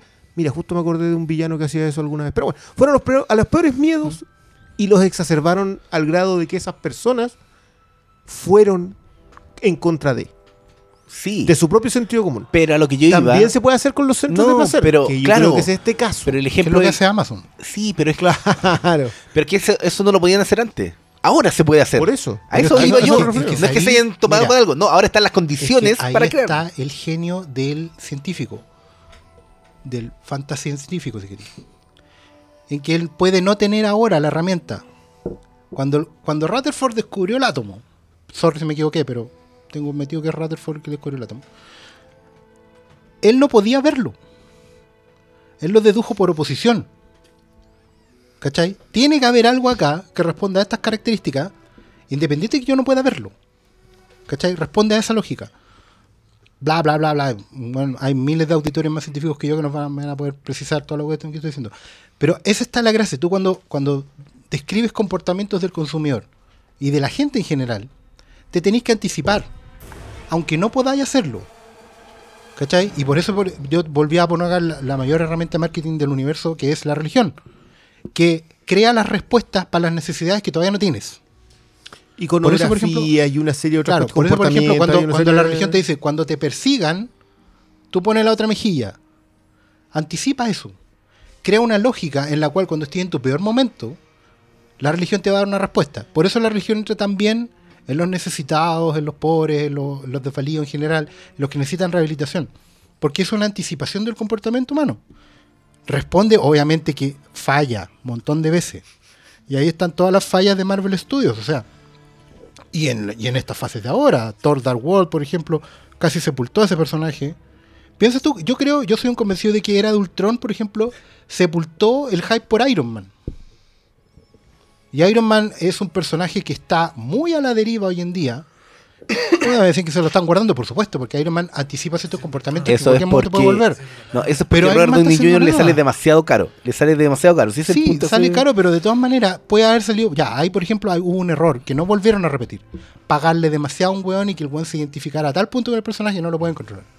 Ese error no lo volvieron a repetir con nadie. ¿Cachai? A eso voy, que los buenos son capaces de anticiparse, incluso en sus errores, a lo que viene. Cuando los buenos tienen la visión de decir, ¿saben qué? Podemos hacer una alianza con otro estudio y regalarles plata a estos buenos. ¿Tú sabes que la gente de Sony se sienta a recibir billetes, weón? ¿Cachai? Por tener los derechos de Spider-Man. Si Sony no hace nada, yo estoy seguro que la película de Venom va a ser un fiasco. Porque los buenos no tienen ni idea qué hacer.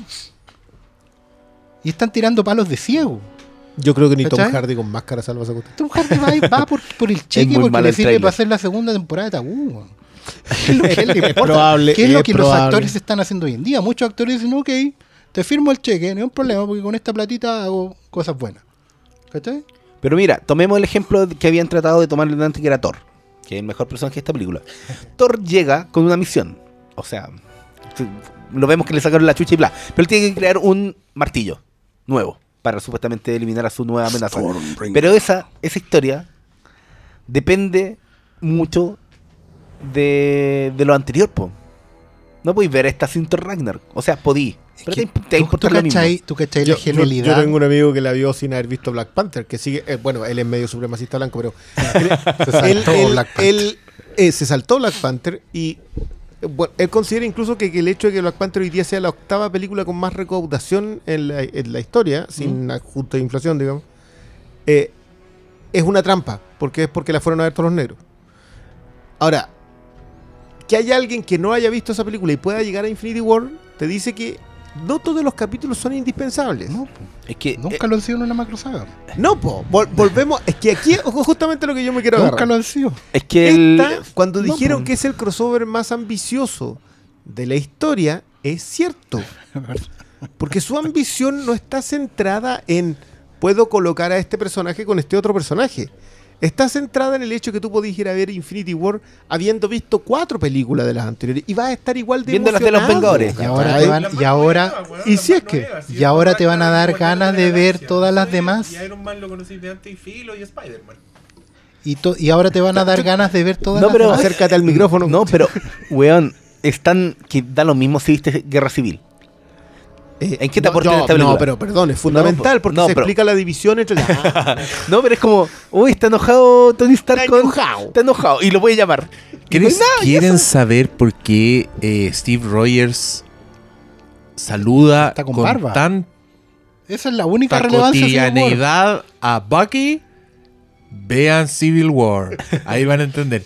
Cuando se ven y dicen, hola compadre. Mi es- hermano. ahí ustedes tienen ¿Tú que... cachai que ahí, por ejemplo, agarraron mala, con po, esa weá, agarraron. Pero es que, es que no Ya, necesitan ¿le, más. ¿Le entramos? ¿Le entramos? Entrémosle, Ya, ya, mira, ya echémosle a los personajes. Una hora veinte de, de podcast. Mira, yo mal no la de- pasé. hablamos de la yo, película. yo pues. creo mira, que es la ya. hora más relevante. Ya, mira, yo mal no la pasé. de esta weá. Yo me anticipo eso.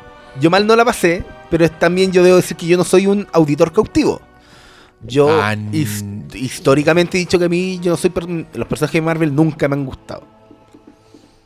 Yo leo DC. Es verdad, de hecho acá el único Marvelita soy yo. Yo leo DC. Entonces, tampoco es co- como La, la verdad que yo nunca me he definido por ninguno de los dos caretes, pero obviamente Es que yo leo en, el- en el- en los universos cinematográficos estoy cargado de DC por otras razones. Pero, pero yo debo tener más cómics Marvel que DC. ya, pero ¿cachai? Entonces, Si es que esa Aquí- es la definición. digo. claro, pero No creo. Ya, por eso yo no la pasé mal. Y, como venía diciendo, aquí se pueden tomar como dos historias. La historia de Thor, es como la secundaria. Y la principal es esta historia de Thanos. Hola, estoy juntando estas gemas. eh, y cuando las junte, voy a lograr mi, mi gran objetivo de borrar a la mitad de los seres conscientes del universo. Porque tengo ¿Por una qué? gran conciencia ecológica. Por- por- porque tengo supuest- supuestamente un- una experiencia pasada de mi planeta en donde vi un terror tan grande que me iluminó. Una wea así es es un como terror que ese- comparte la mayoría de nuestros espectadores. La ese es como, pero ese es su argumento. Yo lo que le puedo dar a esta película es que toma esa idea de Thanos, la cierra onda. Hola, llegué, recolecté las weas, destruyo, pum, y lo cierra con un final bien bueno, pero que es arruinado completamente por el hecho de que yo ya sé que Peter Parker vuelve y todos los otros vuelven Todo porque buena onda, están po. todos anunciados. Hola, esto es. Hay que ponerle que es capítulo de spoiler. Llevamos una hora Perdón. sin ninguno, Pablo. Pero ¿cachai? Eso, son dos, para mí son dos líneas, una cierra, uno tiene que ser como, hola, soy súper... Pero, pero tú cachai que esa historia que me acabáis de describir es en realidad una hora 40 películas y la otra, Es los relleno, otros po. 85, El otro es relleno. 90 minutos. me- El otro es papita para el fan. Eso es. Y él, pero es lo que es. Yo discrepo. Yo creo que yo creo que hay un enorme desarrollo en personajes como Peter- la relación de Peter Parker con el tío Stark. Eh, las apariciones que yo de verdad que creo que hay un amigo por ahí comiéndose a la viuda Es que o la viuda total. comiéndose a Es que ahí es donde te decía lo, lo, lo del cáter del cómic, el espacio blanco. Sí, pues viñetas, rellenáis tú. Está relleno. Y rellenáis y la gracia es que rellenáis con cuestiones que en realidad da lo mismo. Da lo mismo, No, si da lo mismo. si no, no importa. O sea, nosotros sabemos que, que Hulk y Natasha tenían una relación, ¿por qué? Porque lo dijeron en Age of Ultron. Claro, Ni pero- siquiera en la 1. Al- Alguien me decía hoy día, no, pero es que por fin te, oye, te desarrollan la historia de Wanda y, y Visión. ¿Cuándo? ¿Qué historia? salen Pero como, es que- es que- salen juntos tres minutos. Es que eso es lo otro, po, es que la lógica de, esto- de estos productos nuevos necesitas tres minutos. Acá está la, parte, la parte Yo épica de quiero, quiero decir algo. Que mm, creo que Cristian debería leer mi crítica, la que escribí Sí, yo, la leí. Porque Nada de esto importa. Yo también dije que es la película que nos merecemos. Y, y yo honestamente creo que es una. Es un excelente producto para un cliente. ¿Cachai? Creo que honestamente estos locos se propusieron hacer una película. Y aquí no hay comillas aéreas suficientes. Vamos a rentar un par de helicópteros para que le hagan una, en las nubes. hicieron una película con las puras partes buenas de las películas. ¿Cachai? Los locos dijeron, vamos a hacer money shot tras money shot. Cada personaje va a tener su momento, su rol, ¿cachai? Pero la weá, como ese propósito está tan claro y está tan omnipresente, la weá no es una película. ¿Cachai? No es una historia, no tiene las cosas que importan en las películas y solamente agarran a estos personajes que ya te han mostrado antes y te los recrean como para tu para tu gozo, porque es un gozo, ¿cachai?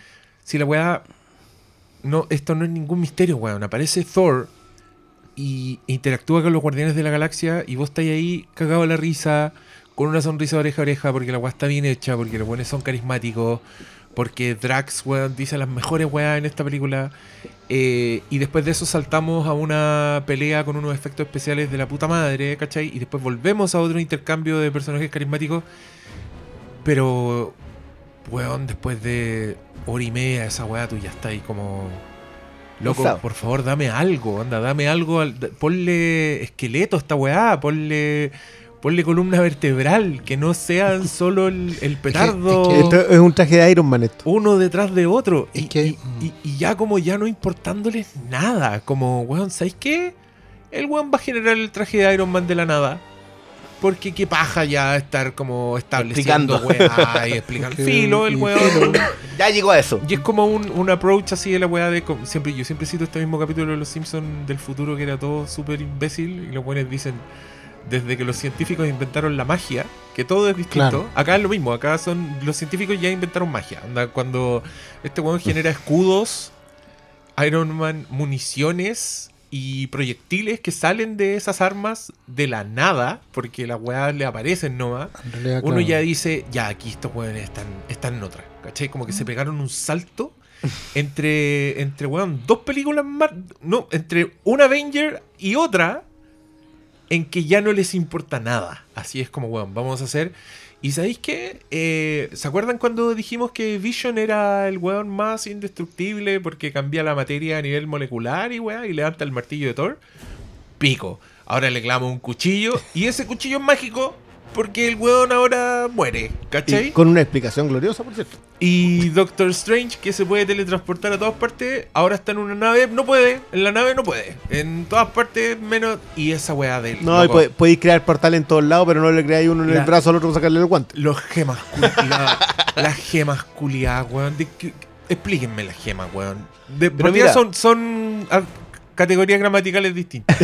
Pero no, No, bueno, el quinto elemento tiene más sentido. ¿Qué es esta weá? Una es la gema del alma, la otra es la del poder, la otra es la de la Navidad y la otra es la de cualquier weá, así da lo mismo, la música. pero yo creo que el mejor ejemplo es cuando la película parte, te saltaste como el buen ya tiene una gema.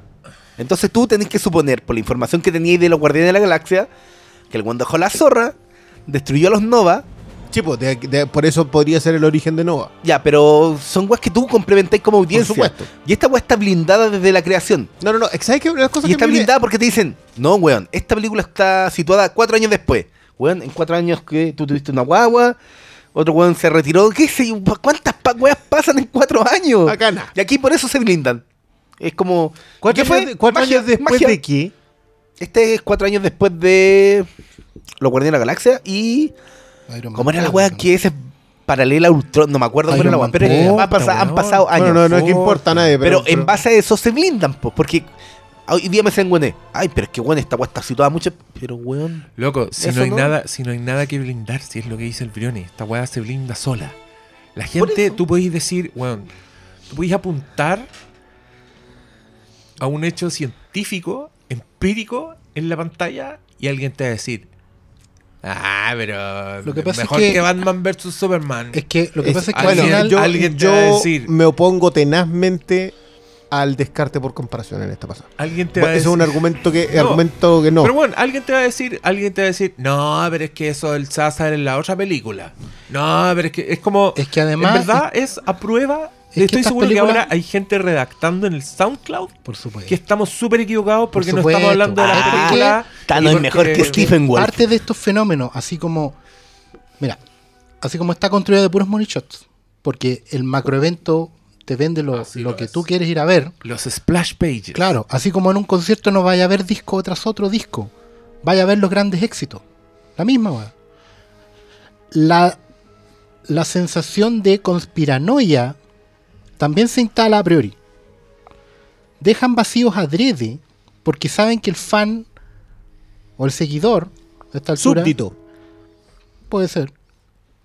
Em, El cliente. es que yo en general voy a tratar de evitar lo- lo- los términos peyorativos para la descripción. Súbdito no es peyorativo. Si es peyorativo. No, pues, Sí, está debajo de un tení- rey. Porque tú y tení- le sirve. Porque acabas de decir debajo.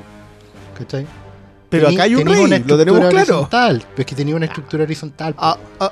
Tú tenés una carga, tú tenés una carga significativa en el término que no nos permite la descripción científica. la- Ok, ¿y qué, tú prefieres usar cliente como parte del negocio? Por ejemplo. Ya, ok. ¿Cachai? O zángano.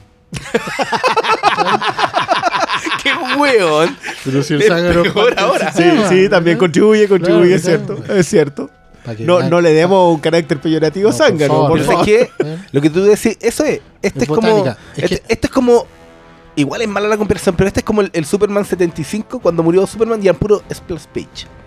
¿Y vos? Eso El- es. La muerte de Superman en el Sí. 92, sí, po. ¿Qué era eso? El último número eran puros puro, splash page. puro splash page. O sea, Y páginas chao. completas. No tenía viñetas, wea. Eran puras páginas espectaculares una tras otra. Un combo, una En- patada y En mira. defensa de Bogdanov y Jürgens en esa pasada, No, por eso dije que era mala la comparación, No, pero es como la en idea general. defensa de eso, lo que ellos hacían era construir un crescendo narrativo Sí. a partir de las páginas. Es decir, a- abría con 9, pasaba a 6, 4, 2, 1, doble y finalmente la muerte de Superman. Sí. Que era. Porque la muerte de Superman estaba construida sobre la estructura original de las macrosagas. Y que eran que básicamente tú todo el año ibas marcando el paso para la weá, para el evento que tenía ahí en el año. Y en el evento, de hecho, y eso, por eso yo sigo teniendo ese, eh, sentimientos encontrados, porque yo no quería ver una macrosaga en el cine. Yo quería seguir viendo películas. ¿Cachai? Y ahora me encontré con una macrosaga, porque a él no le interesa desarrollar ningún personaje, porque están todos en las otras series. Están la macrosaga, spin-off, la están los macrosaga se construyó. El Secret War original de, de Marvel, que fue la, la macrosaga que dio la- el, el pistoletazo, porque Crisis vino un año después porque le dio un giro a esta wea y tenía otros temas. Em, No la idea crisis, era. ya te dijo, weón. No, pues Crisis está ahí, siempre ha estado ahí, el 85. El punto es que la macrosaga era una forma de traer a todos los lectores de las distintas ramas En una sola weón. para que conocieran a los otros personajes y compraran las otras revistas. Y de hecho, la estructura original de Macro Saga es: ¿te interesa saber por qué este personaje es como es? Cómprate el número. Lee tal número. ¿Qué le está pasando a Tantito en su serie? Cómprala. Todas esas eran puras, puros money shots en los cómics. Puras pinceladas. Por ejemplo, el número X de Spider-Man se iba a la guerra secreta, que es como debería llamarse la otra película, entre paréntesis. Y al número siguiente, en el intertanto de X, X más 1, el one volvía con traje negro. Yep. Y tú, ¿what? ¿Dónde está? ¿Qué Sí, pasó? El. Para saber qué pasó, anda a comprarte Guerras Secretas, donde pasó un año, por cierto. Y el buen cambió de traje y toda la weá. ¿Por qué ahora los cuatro fantásticos de uno a otro pasaron de ser cuatro a tres? Lee tal Guerras Secretas, ¿cachai? Y si tú estás leyendo Guerras Secretas y ves, ¿y ese, ¿y ese quién es, weón? Esa mina rubia, ¿quién es? Mira, es la viuda negra, anda a verla a la serie. Esa es la lógica de la weá. Oh, mira, un tap robot. ¿Cómo de dónde? Que hayan esta trasladado esa lógica, que era muy de las viñetas, muy, muy, muy una weá Es de los cómics, de weón. otro lado, y lo habían logrado construir en el cine para una weá nueva. Por eso yo te digo que con esta weá construyeron algo nuevo, porque esta weá no, no son películas. Tú no podés mandar a la gente a ver una especie de suma de trailers de muchas películas Sí. a futuro y a pasado, porque eso es lo otro que me perturba a mí. Porque te insisto, yo me fui a ver Guardianes de la Galaxia, una película que ni tengo. ¿Cachai? La fui a ver porque me llamó la atención cierta viñeta de Star Lord en Infinity War. Y dije, ¿era así este weón? tiene este rollo y me fui para atrás y resulta que ahora estoy llenando mi propia necesidad humana de conspiranoia, completando huecos que no hay, con información que es irrelevante, pero es una, una, una actividad masturbatoria que me sirve. Yo, yo, quisiera. Ah, Hay dos detalles con respecto a lo que tú dices, que quiero continuarlo, no, no necesariamente un acto de discrepancia. Uno, que la macro saga, como tú la acabas de definir, no, no quiero caer en esto, eh, pero Crisis no es eso. Crisis fue un evento de otras características y en otro nivel que no te llevaba a comprar eh, series individuales porque su objetivo era otro. Dicho eso, eh, yo creo que la definición exacta acá es lo que tú acabas de decir, que esto es un grandes éxitos. Pero los grandes éxitos no son discos. Que es mi mayor pero con esto. Esto recoge muy buenas canciones de los pocos discos individuales rescatables de esta banda llamada Marvel Studios. Y de esos pocos, hay una cierta cantidad de singles que funcionaron. Pero acá no hay tema nuevo. No, No hay ni siquiera una coherencia del productor para hilarla. No es un disco. Es un grandes éxitos. Y yo con eso puedo lidiar cuando tú me dices, este es el primer grandes éxitos de la historia. Completamente de acuerdo. Absolutamente fiel a ese término. Pero solo es eso. No es una película. Pero no es un disco. está bien, pero hay un tema con, con, con lo que es un gran éxito. No, pero mira, tomé un ejemplo. No es un disco. Esto tiene No, hasta. perdón. Yo, yo igual tengo el, el grandes éxitos de Queen y creo que uno de los mejores discos de la historia, así Es que, que- lo voy a colocar no, como no, no eso. es, no, no, no voy Pero a no es eso. pero es, es el disco que le abre la puerta a todos los que no habían entrado aún. O es el único que se van a comprar. Es un acto de fidelización que termina por hacer la industria con la banda para perpetuarla. Yo diría que la industria con el consumidor para perpetuar a una banda. O sea, que la banda al final igual tiene que haber hecho todos los discos antes para tener un gran éxito. Y no van a estar orgullosos del éxito. O sea, no van a estar orgullosos porque ellos, ellos hicieron los discos, pero necesitan el gran éxito para perpetuarse. Estamos escuchando la secuencia de Depredador de Silvestre. Claro. banda, banda que no saca un gran éxito no se queda. Sí, cuando se convierte en un one Mira, cuando, las ideas se agotan, sacáis el dueto o el grandes éxito. Claro. Pero es que Esa- mira, esa es tom- como la- tomemos ejemplos para que. Esta película obviamente tiene una nueva armadura de Iron Man, porque Iron Man en todas las películas las debuta. Sí, 50. Hot, Hot Toys Esta película tiene su- una secuencia de los guardianes cantando una canción, un hit de rock. En la nave. No me acuerdo. Como todas las otras películas. Tienen- cantan una canción cuando los presentan por primera vez. Tiene. No sé, pues tiene cada, cada momento ¿No, de. no vienen haciendo un, un, un Almost Famous? En el, eh, vienen cantando todos siguiendo la canción del otro. Parece. Sí, y va dormido Drax. Mm. Pero, ¿cachai? Tiene todos los puntos que. Por lo que son reconocidos cada. Ya se te olvidó, en serio ya se te había olvidado eso. Pero es que, es que ese es el punto. Yo no sigo esa línea. Yo no me compro esa revista. ¿Cachai? Ya. Entonces, claro, como no me las compro. Es que nadie se weá- las compra, Oscar. Yo día hablaba con alguien que, que supuestamente es comiquero y que ve estas películas y me decía, pero si siempre han sido así los guardianes. Mentira. ¿Cuándo han sido así los no, no, no. Yo guardianes? siempre, yo siempre lo he dicho en este podcast. Nadie se ha leído nunca ni un cómic de Black Panther, ni un cómic de Doctor Strange, ni un cómic de los Guardianes, porque no estaban publicados. no es verdad. Nadie compró esa weá nunca. Pero sí, El guantelete se está vendiendo ahora como pan caliente porque ahora le interesa leerlo. Si nunca antes- El guantelete estuvo tirado en los kioscos por año. Yep. Costaba 500 pesos, nadie lo de hecho, yo tuve La Guerra del Infinito, que era la secuela. La cuando- secuela, que era la secuela. Y era solo porque la portada era bacán. Yo te Con digo, Adam yo- Warlock. a mí se me olvidan las cosas de los guardianes porque no me concentro cuando están los guardianes. Porque son cómics que yo no leo. Estas películas raras que yo no veo. ¿Cachai? Es como. ah, Aún sí, así la viste hace como Ah, 10 next. días, no puede haber sido Pero igual sé quién me da. Se me olvidó, de verdad, porque no estuve Es que no puede eso- ser tan poco intrascendente. No, pero eso apunta a lo, que hablan de la memoria a corto plazo, weón, sí. Sí, po, Los guardianes, uno entra en una lógica diferente. son personajes callampa. Hay que aceptarlo. Siempre lo han sido, es el gran en los mérito que cómics, sean tan recién con cuál fue. Aniquilación. Ya, pero con, con Aniquilación es, Claro. otro, es otro staff de guardianes. Claro, No, los, sí. guardianes, los guardianes originales no son el equipo que entran eh, No, en pues el, el Star-Lord. Estoy hablando y, de esto. y Peter Quill. Por eso, Peter Quill. Pero antes de eso no existían, po, ¿cachai? No, si antes de eso no. No, no, no, pero los guardianes que empezaron a Danny Lanning ahí en Aniquilación son otra cosa, pues. Y son, y son lo que finalmente llevó a que alguien se interese. Aunque yo, eso, lo, mira, yo lo vengo son- diciendo el día uno. eh, los guardianes de la galaxia existen en una película porque un productor dijo: ¿Sabéis que necesitamos un monito tierno para los niños? eh, y música para los papás que tienen que llevar a los niños. Sí, Esa es la razón por la cual existe. Y hay otra razón. Oh, no puedo meter las manos en Wolverine y los cuerpos fantásticos. ¿Qué guay Sí, tenemos no disponible? No, Esa era. yo creo que necesitáis lo cósmico. Si eso, es, que, eso es es que al final, fallando, fallando la, la tecnología de Iron Man, necesitáis pegarte el salto. Ahí es cuando, las, cuando ciertas líneas de equilibrio, por eso Whedon sale en algún momento, que era como el arquitecto de esa línea. ¿Cachai?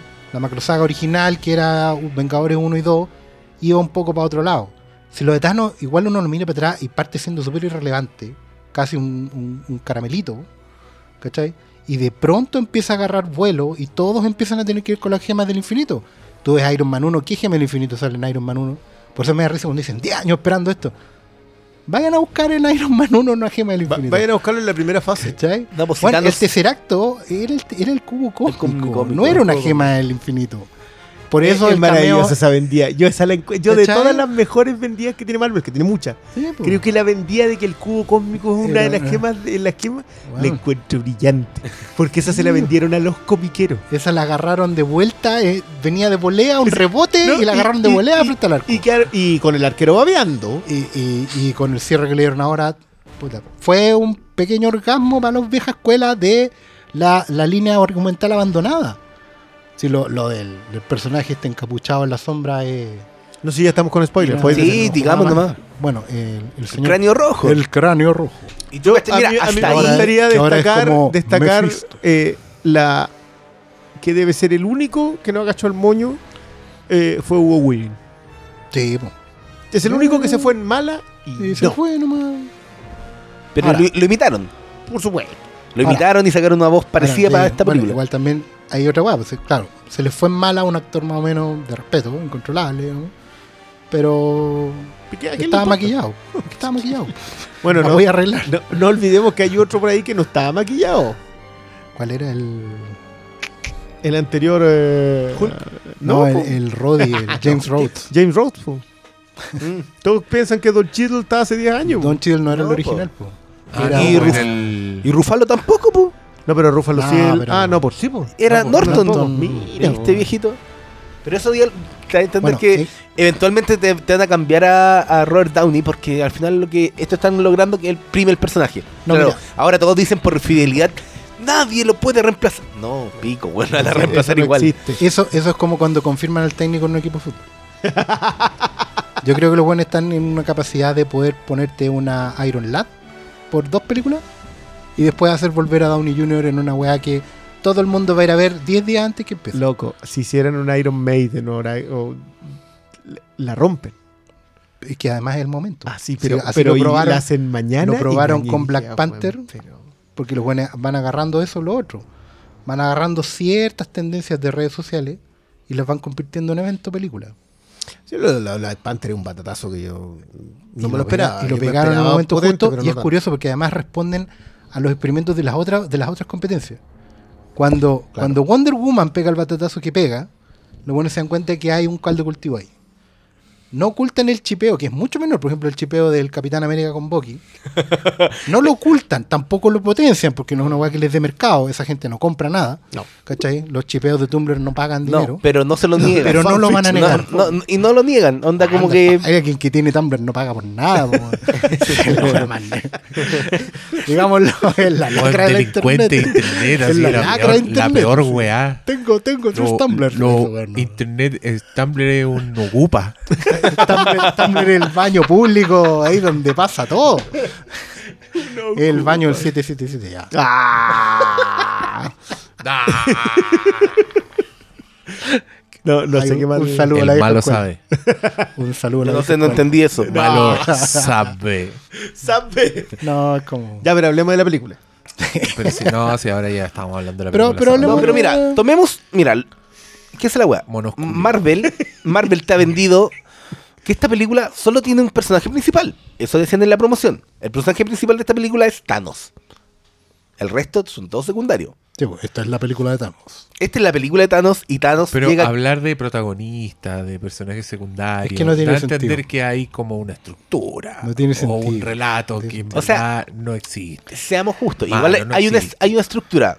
¿Cuál Esta es? weá es como recolectar Pokémon. Re- recolectemos las gemas. Esa es la weá. Eso no es una historia.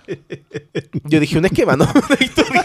Es que lo que Hay tiene, una estructura. No, lo que, lo que tiene Eh, Este, esta- es como, este es como los caballeros zodiacos cuando los weones iban avanzando por las casas del santuario. Esta Sí. es la weá.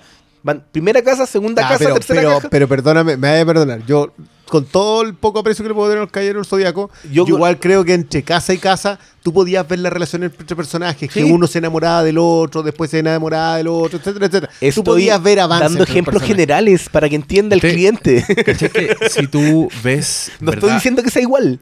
En verdad yo se los recomiendo. Si ven Avengers Infinity War, llegan a sus casas, vean Avengers. Vean la primera. Está en Netflix, así que pueden verla en sus casas. Sí. Weón, la weá es Shakespeare. es que, weón, los invito a ver esa película. Parte una escena de Nick Fury que dice: Las guerras no las ganan las armas, Sí. las ganan los soldados. Sí. Y cortan a Steve Rogers pegándole a una weá en ring arena, sí. y el weón teniendo flashbacks de su vida. Y de repente le pega un último combo y rompe la weá y aparece Nick Fury detrás. Weón, presentan a cada personaje. Aparece Robert Downey Jr., el weón como Iron Man y va caminando y aparecen unas máquinas que le empiezan a sacar el traje de a poco, ¿cachai? Como hasta que no queda nada y tú entendís de dónde sale todo, toda la weá. Loki es presentado así como con, prólogo, con primer giro y segundo giro. Y la, la, la weá se trata de que los weones peleen juntos, ¿cachai? Se trata de que puedan ser un equipo. Y antes de eso hay una pelea con Thor, con Hulk, que es maravillosa. Y el clímax en Nueva York, que es una weá... Vienen los money shots después de que se los ganaron, ¿cachai? Después de que te presentaron a los personajes, te los reintrodujeron, los justificaron que estén juntos. Los buenos empiezan a hacer weas como el weón rebotar el rayo en el escudo de Trabajar en equipo. América, ¿cachai? Sí. Hulk dejando la zorra pegándole un combo al weón. Entonces vos veis esa wea y yo era como, weón, ¿hace cuántos años hicieron esta película? Hace cuatro, ¿cachai? Hace seis. Es como, me estáis weando, pero ¿cómo? Esta wea de Infinity War aparece un personaje detrás de otro, weón. Algunas veces hasta se sale, casi que, hola, hola, pum, pelea al tiro, weón, no importa nada. Es que es La weá- y, y tienen un entrenamiento que, que llevan años tiene- jugando y- juntos. y- y como la escena, las escaladas son tan sin lógica, como que hay un minuto en que dos de los seres más poderosos del universo Marvel, que son Wanda y Vision, Mm. A esos hueones aparecen tres malos y se lo hacen pico. ¿Y quiénes aparecen a salvar el día? el capitán y la La viuda. viuda, negra. No con, el otro, con el otro hueón que tiene alas, pues hueón. Y no tiene ¿Qué, qué fue esa weá? Yo ahí está. Ya, me están metiendo el pico en el ojo y no me están invitando ni un, ni un completito antes, pues weón. Bueno, sí. Y cada Eh. weón que aparecía como con un look distinto, que era la misma weá. Yo ya siento que esta weá está. Puta, Pero en- con un en- sombrero. En Thor Ragnarok le salió más orgánico. Como que el weón le cortaron el pelo, ¿cachai? Como que la weá tuvo. Es que, En la claro, película el weón cambió, pero este otro weón aparece la weona rubia y uno tiene que aplaudir porque es la weona de antes, pero ahora es distinta. es Y que, el otro weón tiene barba. es que eso te digo, hola, a esta altura, Yo tengo un ojo. ¿Te lo quería usar? Esa es la weá. ellos estaban buscando, buscando la manera de. A ver. Yo insisto, esta es la primera película que te manda para atrás. Que te manda justamente a esto. Habéis pasado por alto Avengers como una película, como un número uno. Como Spectacular Number One. ¿Cachai? La primera, la primera vez que se juntaron todos y tenían todo su tiempo, su espacio, era un número unitario. ¿Cachai? Te manda para atrás a ver esa weá. Era el anual. Claro. Donde se, se juntaron, ¿cachai? El espectacular number one después de que cada uno haya tenido su serie solito. Que fue lo que fue los Vengadores en su momento. Esta weá es la macro saga, es una weá mayor, ¿cachai? Es una cuestión que. Pero mayor y menor, porque al fin y al cabo no le da espacio a nadie. Lo único que hace es mostrarte pinceladas para que te vayas que a es la otras weá. películas. Es- eh, Yo Ah. creo que es para que estés contento, weón. Yo creo que es Es para que estés weá- contento claro, non-stop. Pero y si por eso la, pasáis Si- bien. Si la gente sale diciendo que, weón, nunca me, mi voy vida. a, nunca me voy a recuperar de Avengers. Sí, Infinity po. War, O Porque, porque es un nerdgasmo detrás de preciso- otro. así, gente preciso como ahí diciendo, weón, la imagen de la muerte, la ine- inevitabilidad, la emoción, en el momento justo, con la variación de lo que ya conocí, lo que decís de la música, que es el Brione. ¿Cachai? Porque no vamos a tocar música nueva, vamos a tocar la Mira, misma aquí- música, pero no Aquí otra falta tecla. el tan, tan. Claro. Entonces, lo que hacen ellos, eh, de verdad, un fenómeno muy raro porque te manda a ver películas para atrás, otra vez. Van a volver a comprar las nuevas ediciones, van a volver a ponerse al día con esta. Van a estar consumiendo de aquí a un año, tenéis 18 películas para ver. Podéis ver más de una por mes, hasta que llegue la otra. Y más encima tenéis las nuevas, que te van a complementar la historia. Porque Y eventualmente a ¿Dónde está Hawkeye? ¿Dónde está el hombre hormiga? Ahí tienen sus películas. ¿Quién es la Capitana Marvel? Ahí está su película. Bueno, ya anticiparon tu ida al cine. ¿Cachai? Tienen cubierto los 12 meses que faltan con películas. Convengamos que, que en realidad nadie sabe quién es la Capitana Marvel. Pero hoy día veía alguien así que decía, pero mira ese póster. A propósito del póster que salió de la Capitana Marvel con Nick Fury caminando detrás, yo miraba, pero amigo, el mismo póster cuando caminaba la Viuda Negra en- Sí, en, Winter Soldier. A esta altura es que. Eso da lo mismo. No tiene ninguna diferencia con el póster de Wonder Woman caminando con los soldados detrás. ¿De qué me están? ¿Por qué, por qué están celebrando tanto cosas tan básicas? ¿En que- serio Marvel logró hacer que la escala sea tan baja que hoy día me celebran a Thanos como el villano mejor desarrollado?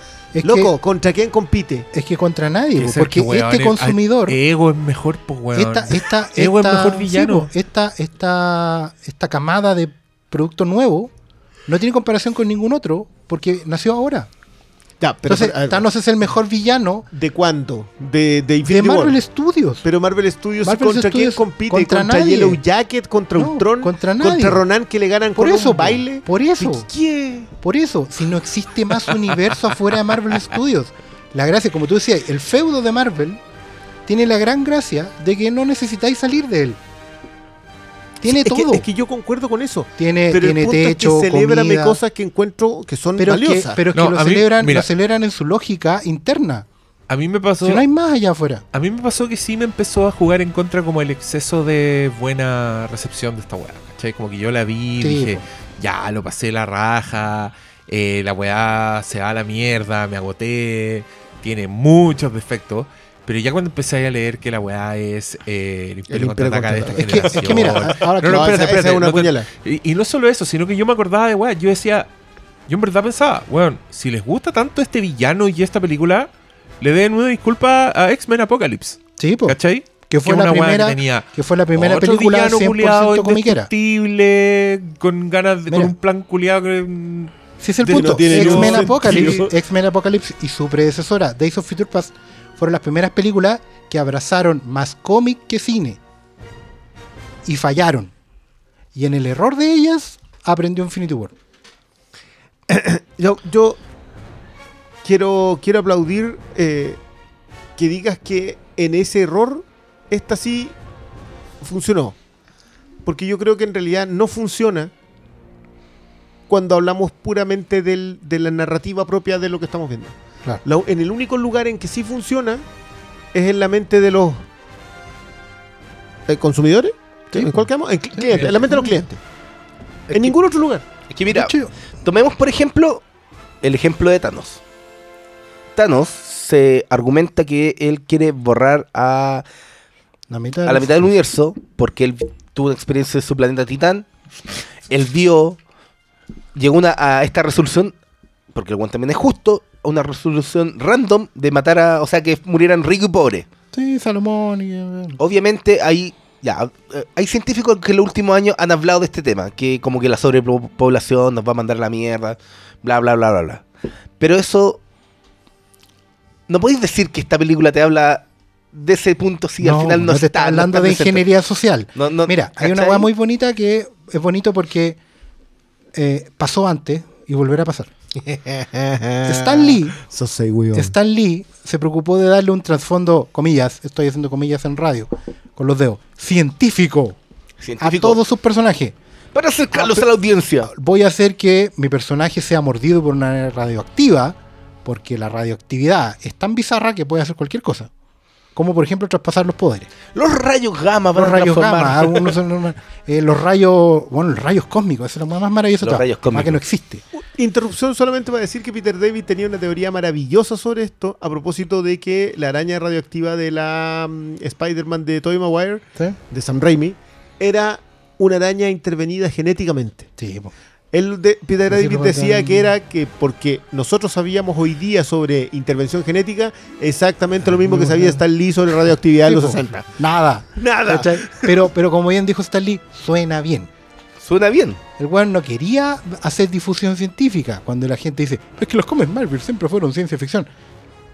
Salta tres cuadras más allá, porque no, yo amo los cómics Marvel, pero no vengan con weá. Son cómics y superhéroes. Son, son los, y es los lo- científicos inventaron la magia. Claro, Claro, lo y es lo mismo esta, esta, este cierto postulado que tendría. mismo. Es lo mismo de Thanos. Claro, no. pero, pero esa, esa, Pero tú esa- que hay gente que se está. Es que es el punto, porque esta, esta eso. cientificidad, cientificidad estimula un órgano de placer en el cerebro, que es como, wow, esto es proyectable.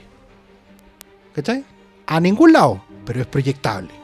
Tú decís, es como cuando ves una nave volar, sí, podemos volar, es proyectable. No tenía idea cómo esas weas se soportan en, contra la gravedad, el peso le haría caer de inmediato, tiene que ser un platillo, bueno, no puede ser un cohete, el gasto de combustible, mil weas. No importa, es proyectable. Juega con un, centro de placer que te permite fantasear. Y eso es lo que, lo que mueve esta weá. Y si más encima, lo sé como lo están haciendo ahora, en que los buenos crearon un microcosmos donde solo existe Marvel Studios, lo que uno tiene que hacer en este momento es que cada vez que los habitantes del, del mi- del universo Marvel, o mejor que nunca llamado universo Marvel, se salgan de las fronteras del universo Marvel, hablando de Star Wars, de Ci- Ciudadano Kane, de cualquier weá, hay que pegarles un latigazo y mandarlo para adentro. Porque yo amo, insisto, yo amo el universo Marvel, pero el universo Marvel debe estar contenido, porque si no va a generar una reacción en cadena que no tiene sentido. No se puede comparar con Warner Brothers, no se puede comparar con Star Wars. Cualquier one que hable de Paul Thomas Anderson, del Imperio Contraataca, de lo que sea, el mejor villano No. de, está loco, se está saliendo de las fronteras de su mundo. El universo Marvel debe estar contenido en esa esfera que es el universo Marvel, porque ahí va a estar bien, va a funcionar bien, con sus propias leyes lógicas de física, química y biología. Tranquilo, y ahí va a crecer, se va a expandir, pero nunca va a visitar las fronteras de otro mundo, porque no corresponde. No corresponde, po. ¿Cachai? El multiverso no debe mezclar sus realidades, porque si no, se rompen las barreras de la realidad y se acaba la existencia. Ha hablado el hermano Salas. Ha hablado el hermano Salas. Por eso, no, hermano. Hasta le critiqué el también. No, yo. Le critiqué, ha sido seducido por la labia del pastor. Eh, yo nada, no tengo nada que decir. es entonces que es lo más concuerdo, sano, sí. loco, porque no tiene sentido. No, pero, pero ¿sabéis cuál es el problema? Que eh, Catherine Kennedy no opina lo mismo que tú. Es que Kathleen Kennedy, ella es la, es la regente máxima de otro universo, Pero. que también debe estar contenido en su propia regla. en su propia regla, en su propio mundo. Y así todos vamos a ser felices. ¿Por qué? Porque a mí lo que me preocupa, mira, yo soy... Que esta sea la mira, norma. Yo puedo tener ciudadanía del universo Marvel y puedo entrar y tengo un departamento y como es pato ni vivo feliz en la wea. Pero yo quiero poder viajar a otros lados. ¿Cachai? Yo soy un ciudadano cósmico, un watcher, un surfista de plata volando por los universos. Y yo quiero ir tranquilo al universo Thomas Yo- yo diría Anderson. que Watcher, quiero ir no. tranquilo al universo. Sí, pues mejor.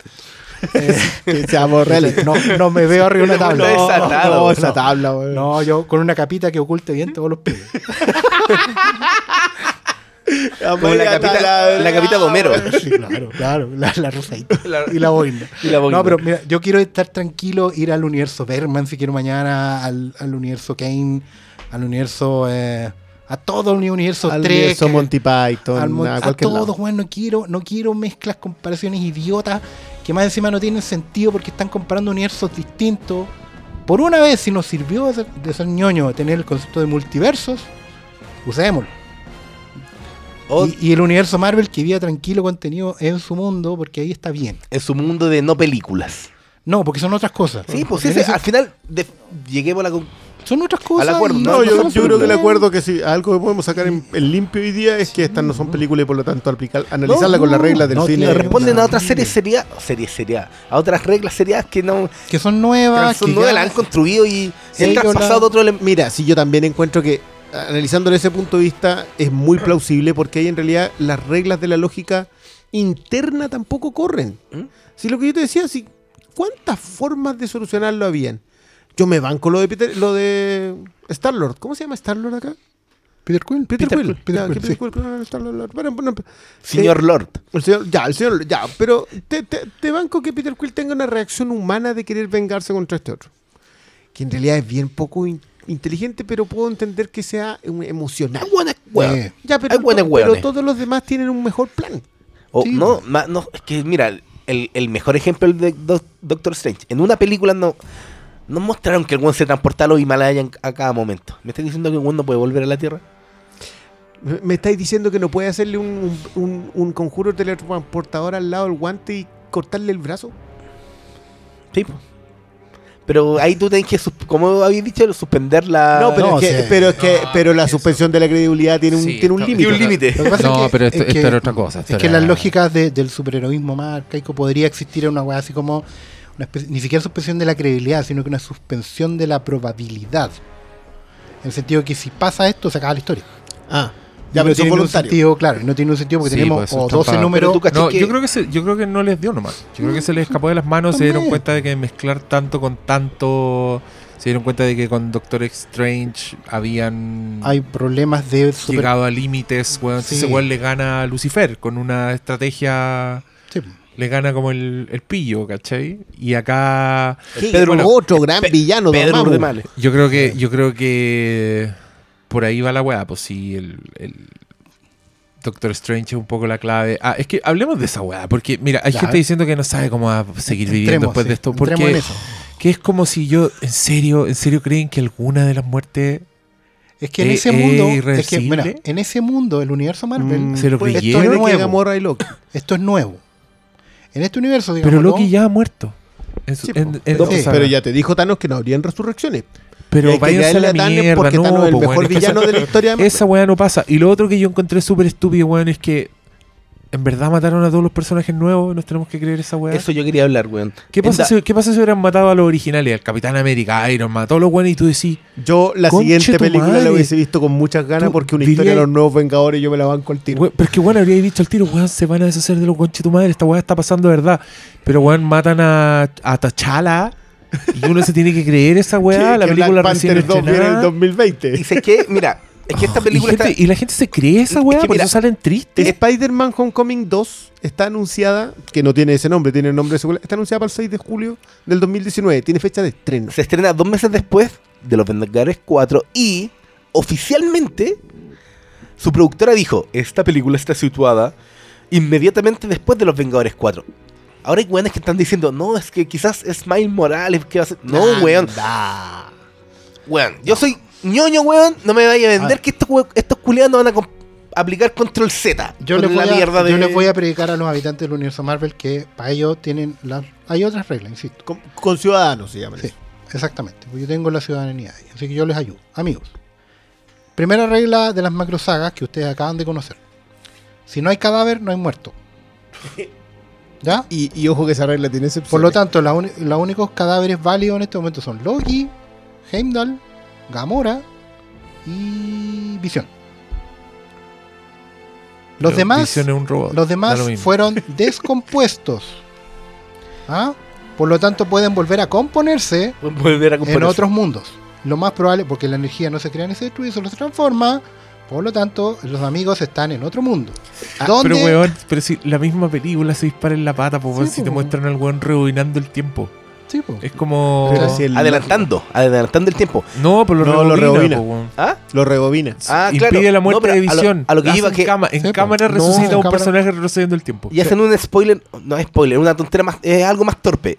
El Doctor Strange dice textualmente, oh, eh, revisé mil, un millón cuatrocientos mil 14 universos. 14 No me millones. acuerdo, bla, bla, bla, da lo mismo ¿Cómo no se cifra. acuerdan? Si la vieron hace 10 días.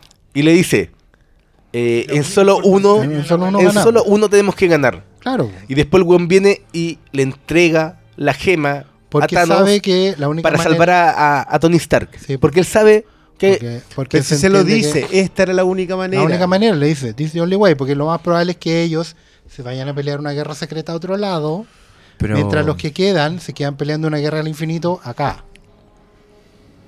Unos van a quitarle las gemas a Thanos con el otro guante, y los otros van a tratar de recuperar lo que sea que tengan que recuperar en el microverso del alma de la weá, donde está la Gamora chica. Y ahí va a aparecer Hawkeye. Y ahí Y va, no, ahí va a aparecer la Capitana Marvel con alguien más, que puede ser su escudero, Sancho Panza, la weá, donde les va a guiar y les va a ayudar haciendo el rol de Adam Warlock en los cómics. De hecho, yo creo que Adam Warlock debería salir de alguna forma en, eh, en la película de la Capitana Marvel. Deberían tratar de, de- de ¿Sabes qué creo engancharte yo? con esos Yo personajes. creo que Adam Warlock va a ser una especie de fusión con el Capitán Marvel original. Con Jude Law. Va a Ah, pasarle. porque, porque tú entendís que ahora no existen los otros No, originales, pues, son sí. solamente del tu universo. yo, creo, yo creo que Jude Law es Adam Yo, Warlock. yo pensé que lo- el original era Billy Batson. Capitán Marvel original. Muy bien, muy bien, Quintero, muy bien. Eh, Shazam. Oye, pero yo leí que esa weá de la Capitana Marvel transcurre en los 90. A los 90. Sí, pues. Qué bacán. Pero y Nick porque Fury está- tiene dos ojos. Claro. Yo Y- esa weá encuentro filete. y- encuentro que, eh, no. eh, encuentro que es un buen giro. O sea, ya que Infinity War, pensemos que ya es como raspando el barril. eh, esta weá de onda precuelas o weas ambientadas en el pasado en Marvel son como otro barril que- que, pueden empezar a Yo, raspar. Y yo punto, creo que es para venderte música barriles. grunge. Es el punto de los barriles. La década de los 90 es la que viene ahora con la nostalgia. Cuando los consumidores Sí, de los po. 90 tienen la suficiente Oh, para poder comprar. Son brillantes. ¿Cachai? Si ya lo hicieron no con los 80 en Guardianes. Lo van a hacer ahora con Capitana Marvel, ¿cachai? ¿Sabéis lo que me habría gustado ver en esta película? ¿Ah? Que la escena en los últimos créditos hubiera sido Stan Lee haciéndose ceniza. Esa weá habría, Eso, eso sí, el- habría botado el cine, weón. No, habría botado el cine. no, esa cuestión la. Cancelado. No, no, no, con esa, con esa, con esa matáis todo. Eso es la- farewell, no, ¿cachai? porque puede que incluso no alcance a llegar al siguiente Sí, cameo sí, y con esa de sí las. está- Oh, muy, muy bien, Sí, Diego. muy estamos bien. perdiendo, estamos Eh, perdiendo acá, estamos perdiendo, estamos perdiendo. Bueno. Teni- teniendo que- O sea, ya, escuchemos los audios, veamos la. la... Sí, Sí, po. ¿queréis Vámonos, escuchar vámonos. el audio? Sí, démosle. Ya, Aparte que hay que sortear un premio, ¿no? Vamos a regalar unos premios entre los que mandaron audio. Aquí hay uno, a ver. Saludos cabros, mira, le habla Rodolfo desde Concepción y mi pregunta es, ¿creen que ustedes, refiriéndose al meme de las redes sociales, valió la pena esos 10 años que estuvo planeando Marvel para llegar a este momento de, de la historia del universo Marvel, así como de, de la batalla final, que ya los, presenta- los personajes se han presentado uno por uno, que ya todos los conocemos, que ya tienen el cariño de nosotros para llegar a este momento culmine o la idea de sí eh, la ven como más correcta que es como presentarlos más rápidamente Bueno, creo que un minuto es muy largo para un audio. Vamos a tener que empezar a pedir 30 segundos. Porque este duraba 39. ¿Viste? Sí, ya. Eh, ¿Valió la pena? es que, ¿qué nos quita lo, lo Lo comido y mío lo bailado. Sí. De hecho, yo mira, creo que este igual mira. es un buen asadito al final. Es que mira, que esto. uno, uno lo ha pasado bien todos los años viendo películas Marvel. Sí, Claramente. ¿para qué estamos? Y Yo, te- yo le pondría muy pocas excepciones a ese pasarlo bien. Muy Iron Man pocas. 2, Thor Pero igual, igual tuviste la expectativa de Al final son menos. Son, men- Son claro. menos los. Son me- o Hay- sea, hay lo asados con las que la pasaste realmente mal, yo creo que son 5. Si es que. ¿Da Yo- tanta? No, No, es que yo yo, yo me- Ultron, yo, si tú decís que ahora que hay que repasarla, qui- quizás me No, yo, convence. yo no creo que hay que Pero repasarla, pero creo que sus méritos no están tan lejos de los tan aplaudidos méritos Ultron de anda Avengers. bailando. O sea, Mm. ten- teniendo en cuenta que para mí, uno puede. Para mí es fácil decir cuáles son las que menos me gustan. Las dos Thor primeras. Eh, Ultron. de, de la primera Thor salvo la, la- la y- parte de Asgard. A Y mí me gustó Iron Man. Iron Man 2, que es una película que no, juré no repetirme más porque es una mierda. Pero. Ahí tenéis dos de los grandes villanos del universo Marvel. ¿para qué Tenía? Hammer y tenía Whiplash. Si la gente se... Se olvida esas cosas. Pero valió la pena. Si le preguntáis a- a- al señor Disney ahora, recibiendo, ¿cuánto ya? Como 800 millones Pero, de pero ojo que, que la... Y si le preguntáis a la pero- gente, Es, es muy probable que las cuatro primeras, que son Iron Man, Capitán América el primer Vengador, Thor y mm, Hulk. y Hulk 2, ¿Mm? no hayan recaudado lo mismo que recaudó Black Panther. Wow. No, po. Si esas películas tenían. 100 No, sí, creo que sí, se alcanza porque la, 150 la pura Iron Man hizo 500 millones. Pero era la más Pero- exitosa. y- Sí, fue- pero era más sí. exitosa. Sí, pero yo creo que el Iron La Man otra 2 como hizo 300 200, todas. 200 Hoy y en día 500 millones como... ¿Qué? Es un 500 fracaso. millones hizo La Ready momia- Player One. La momia hizo 400. 400, millones, weón, ¿cachai? Viejo, hicieron Sherlock Holmes 2 por 500 millones. Claro. O sea, si eso, es lo, eso es lo otro. Lo- más encima, hoy en día hay tantas películas que la torta se repartió. Igual que con los cómics, hoy en día una película eh, fracasa con 200 millones. ¿Cachai? Sí, po. es una cuestión que... Y acuérdate, ante Will Smith, el único actor que ha superado la barrera de los 100 millones consecutivamente en su...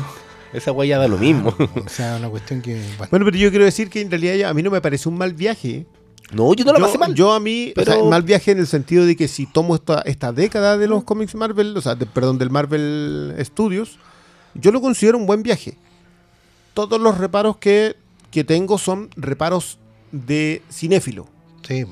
pero como espectador cliente del que va, paga su entrada y la pasa bien, Sí. y come y come popcorn y mete ruido y no tiene ningún respeto por, por la idea del, del arte como, como bolas, como- le, le pega al de la expresión No, cinematográfica como arte de hecho, creo que es un excelente viaje. Como cinéfilo, como cinéfilo me pasan otras cosas. Pero que de hecho, de hecho son películas, tú bien lo decís, porque son en realidad películas que se ven en el cine por una hueá circunstancial. El día de mañana se inventa algo mejor que el cine para este tipo de espectáculo. Si onda, las pueden dar en un estadio, nos vamos todos al estadio. ¿Cachai? ¿Tú cachai que, Porque no es una cuestión de, de, de- que tenga que ver con el cine. es que tú cachai que actualmente está todo el debate de- entre streaming y, y cine presentado en sala? Sí. O sea, hay un argumento como para decir, ¿por qué ir al cine? Puta, por estos tipos de proyectos que no están en, en las otras pantallas. Claro. y, y que ganan, responden obviamente. a otras ideas. Igual, yo le encuentro mucha razón a, a Oscar con respecto a la idea de que, de que esto es tan nuevo que no podemos seguir juzgándolo bajo las reglas viejas. La regla del cinéfilo para esto es una regla vieja. Que yo intente buscarle expresión artística a esto, subtexto, entramado, todo lo que Que es vaya- una regla vieja. Vaya pérdida. No, y vaya pérdida. Porque no. No hay, pues. Es entrar con herramientas. puta, Tú entendís, pues entrar con broca de concreto a, a la madera, no sé, bueno, a, a porcelana. Es que cómo voy a juzgar algo tan abrumador como esto que Y, y- Es que, es que mi problema con. Infinity War, si a mí me hacís pedirle algo específico de Infinity War, es, Es que dejar- baja las revoluciones. Déjame respirar. O sea, si, si tú mantenías una película arriba siempre, tú salís con la idea de que acabas de ver un evento épico, pero en realidad no viste eso. Viste una película que está arriba siempre nomás. Y no, y, y no disfrutaste las alzas. Aquí ya, claro, pues, uno puede hablar sobre el final. Porque yo siempre dije que mi gran temor era que esto terminara como Harry Potter 1. O recolecté todas las gemas, fue un día negro, fin, continuará. Ese era mi temor. Como no hacen eso, yo lo valoré. Obvia- Es lo mismo, pero no igual. no, pues es lo Es mismo, lo pero, no mismo, pero igual. con sombrero. sí. No, pues yo de ¿Qué es eso? Pero si hacen eso, el weón junta todas las gemas de la weá que quería hacer fundido negro. No, pues yo, yo pensé que ni siquiera iba a hacer lo que iba a hacer. Él iba a ponerse la última gema, muéstrale este a negro. Como era en Harry Ya. Potter, que él tomaba la varita y tiraba el rayo para arriba. Es que, es que de- es raro porque dentro de la misma lógica, si yo también tenía, mi primer problema era con eso. Me dejaron un final cliffhanger. No quiero un final cliffhanger, por favor no. Y van y me dejan un final cliffhanger. Pero los sabiendo lo, que tienen guardado y, y cómo lo dejan armado, claro, como que cerraron la primera parte, pero no fue, porque hasta ahí aprendieron de los errores de otros. De los errores de Harry Potter y de los errores de los Juegos del Hambre, Del- los buenos aprendieron a que si te van a dejar colgado, te tienen que dejar con una weá que parezca definitiva.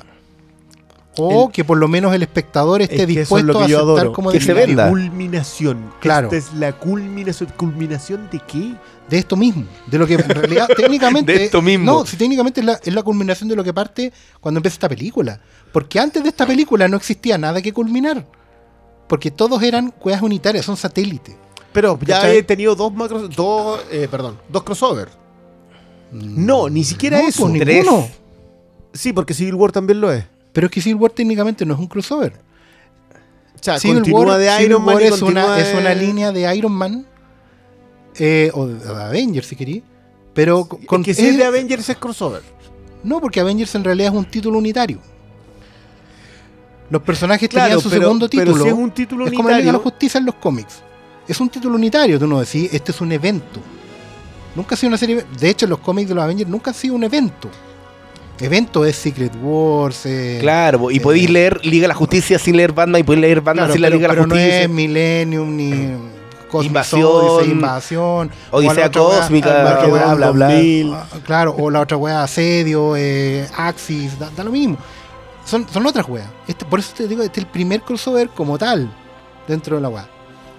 Dentro del universo. No, yo creo que es la primera macro saga, pero no es el mejor. Eso, no macro saga. crossover. Sí, porque en realidad un crossover igual tú, tú puedes tener un invitado. No, yo creo que Todas Civil las War- películas culiadas son crossover hace rato.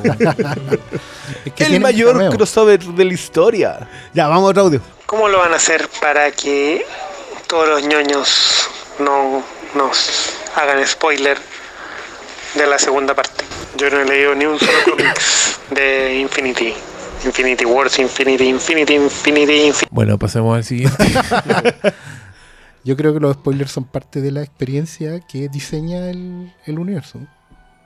Las teorías, eh, aquí no son spoilers, son Pero- teorías de una agua que no existe. Pero ¿qué, van a poder qué spoiler conjeturar- te va a poder hacer un ñoño si esto ni siquiera es Infinity War? No, pues si es conjeturar a, a- No, mira, tomemos un ejemplo. Hay un cómic que se llama El Guantelete del Infinito. Hacenlo técnicamente, no técnicamente, pero hacen algo parecido a esto, que es borrar a la mitad del universo y sean algunos personajes que no importa a nadie, Ya, como pero, pero de Ojo nuevo, Halcón. a nadie le importa. No, pero de ahí puedes tomar alguna idea de, oh, el guantelete así como hace, deshace. van a van a hacer ¿Cachai? Secret War con Test of Champions y Claro, po. Infinity. pero no, Infinity. No, Si, no. si hacen Contest of Champions sala, yo te voy a pegar a vos. Bueno, esa, esa sí que es un podrio. Puta, qué mal. pero Esa weá sí que era para vender juguete. Todo, cada número era una pelea. Una Era una pelea, así pelea, como, claro. "Y ahora vamos a pelear. ¿Quién con-". los secuestraba? Era el coleccionista con alguien más. Bueno, decir a gente El así como. coleccionista con el Era, era la misma idea coleccionista. Era Sí. como, ya, vamos a verlos pelear con el Todopoderoso y el sí, coleccionista. sí, eso era. Por eso es que el Todopoderoso tenía la misma idea en Secret War. Me voy a llevar a todos estos tipos y los voy a ver pelear. Qué tiempo aquello. Ya, vamos. Chiquillos y chiquillas, espero que estén muy bien. Eh, muy bueno su programa, eh, lo escucho hace un buen tiempito ya y es demasiado entretenido. Gusto siempre escucharlos, así que muy bacán. Respecto a la película, eh, la verdad que me iba haciendo fan de a poquito de las películas de Marvel eh, y esta última han estado muy, muy entretenidas, muy buenas. Eh, en particular esta última que lo fui a ver hace- unos días, y quería consultarles qué opinan de Josh Brolin como Thanos. Si consideran que es el gran villano desde Layer en Batman, ahí con el Guasón. A mí en lo personal me pareció espectacular. Y también qué opinan desde la perspectiva que plantearon los hermanos rusos esta película. Eh, como desde la perspectiva del villano. Eso, un abrazo. Chau. Yo quiero decirle a la gente que nos manda audios que recuerden de que sus teléfonos quedan registrados y nosotros los podemos llamar para hacerle bullying después. ¿y solo eso quería decir? Nada más. ¿Cómo se te ocurre? Y que no hay punto en co- No, no hay que no- punto com- ya Es como, no, no eh, eh, eh, no, es No. como el, el, el, el tweet de, oh, este es como la película por, más, toma, pa- Más por- por Thomas Thomas Anderson porque de- tiene muchos personajes. No, Eh. Como Magnolia es Magnolia porque tiene muchos personajes. Para eso ponle margarita. ¿Cómo se llama la, la planta que se deshojan? Margarita. Margaritas, pues bueno, si, si quería hacer la analogía estúpida. No, no tiene sentido. Eh, No. les quiero recomendar que, que este, este podcast es un podcast sobre, valga la redundancia, sobre mm, Magnolia, que yo lo encontré estupendo, que me hizo recordar porque amo Magnolia. No, yo les recomendaría ver de nuevo El Caballero de la Noche y ver que no hay punto de comparación entre el trabajo de personaje que hace Heath Ledger con lo que hace lo que hacen los pixeles que le dan vida a Josh Brolin. Yo ni siquiera voy a entrar en esto porque yo encuentro que los villanos de películas despreciadas por el 96.7 del por ciento del público son extraordinariamente mejores que esto. ¿Cómo cuál? Da un ejemplo. No, no voy a entrar en esta idea. Pero ¿por qué no? No, ¿para qué? No quiero ser vilipendiado de nuevo. No, en realidad sí que me importa lo mismo. Es mejor el Lex Luthor de Jesse Eisenberg que este otro. Sí, Es que Es mucho mejor el Zod de, de Michael Shannon que este otro. completamente. Pero es ¿Qué está- esto? estamos hablando de lo, de lo- de lo que ya hablamos un poco. ¿Cuál es el plan de Thanos al final? Es que, es que Thanos. ¿Qué es lo que te dice? Ya, te Es que, venden, ah, te venden una motivación. Yo voy a hacer otra Pero cosa. la motivación pesa menos que un paquete No, cabras. es que, mira, lo único que importa en esta va, ¿por qué a ustedes les parece que Thanos es tan buen villano? Es básicamente porque Thanos en esta película y en ninguna, digamos, va a actuar como villano. ¿Cachai? Thanos, a diferencia de todos los otros, Eric Leshner. por eso mismo. O, o- o en menor escala, el, el, el Killmonger. No, ellos Mira, no actúan yo debo como decir villanos. que yo a mí no Killmonger me gusta mucho como villano, pero hoy día leí una cuestión sobre el discurso de Killmonger que me mató bastante el, personaje. Pero, eh, Pero es que, es que- es la que, claro, es que el punto va en que ellos no se ven a sí mismos como villanos y de hecho no actúan como villanos. Por eso, como no hay, como el único punto de comparación dentro del universo Marvel son gente que es muajaja, quiero conquistar el mundo y quiero el acabar con todos rojo". ustedes, claro. quiero el poder. la. Yellow weones Jacket, loco, Yellow ninguno, Jacket. Ninguno de estos, de estos que ustedes consideran los mejores villanos del universo Marvel, actúa como un villano. Ni Loki, ni Killmonger, ni, Thanos. Pero si Thanos. De hecho, Pero ¿qué eso es todo. Inten- intentan hasta que tú te pongas del lado de él y te dé pena. Porque, uy, quiere pi- pitearse la mitad del universo, pero también quiere a Gamora. Porque, No. por eso te digo, porque no actúan como villanos. Por eso, No, amigos, lo mejor, lo mejor en el mundo es no tener villanos. El concepto villano es malo, porque se refiere a un personaje que es absurdo. Es un personaje que se ríe así, muajaja. ¿Cachai? El guasón, de hecho, eh, de, de Ledger y en realidad todos los guasones, eh, no actúan como villanos. Los guasones tienen una distorsión de- del, del, del concepto de la realidad que los lleva a actuar como actúan, pero no son Agentes villanos. del caos. Agentes del caos, siempre lo han sido. De hecho, César Romero es el mejor agente del caos porque en un mundo donde está todo vuelto patas para arriba, él está más vuelto patas para arriba. Oye, Le yo llega la quiero, contra a los locos. quiero decir algo. Eh, más superficialmente, sí quiero decir que eh, están súper bien ejecutados los villanos de esta weá. Me sorprendió que estaba buena la animación, que este weón, el que era, el que hablaba como el que no tenía nariz, El, sí, el, el, el que hacía como. Al que se lo echan con aliens. el que se lo echan con aliens, ese weón, así encontré que se veía perfecto, la animación estaba Aquí como bien. que sí se gastaron las lucas. Con Sí, pero- Hulkbuster, Pero yo curiosamente, sí, curiosamente con efectos muy malos. Yo creo, yo en verdad creo que el, el nano traje de Iron Man y la cabeza de Downey Jr. cuando aparece antojadizamente porque decide revelarse para gritar una frase, se ve como el pico. Y el Hulk, el weón Mark Ruffalo gritando weá en esa máquina es una weá ridícula. Es que- como cuando el No, hay, le- hay un momento en que se le sale la máscara y como que grita ¡Yeah! y se le ve como el puro cuello y el weón "¿Pero está gritando para arriba y tú eso?". decís que es Es que esta como que la mierda, línea weón?". Iron Man está ya con el dibujante más chato. Oye, pero. y dicho eso, dicho eso, quiero contarles también que en Avengers, en la primera, todos los malos de Thanos, incluyendo Thanos, son buenos disfrazados y con prótesis en la cara. Ah, En- en la era Eso para que cachen. Sí, Si lo- weón, lo- parecen los hechas de. Thanos. sí, Los, acólitos de Thanos tienen como unas máscaras y debajo tienen como unas huevas metálicas y debajo son máscaras. Son goma. ¿Cómo te farreas así a? Pero si la plata que ganan.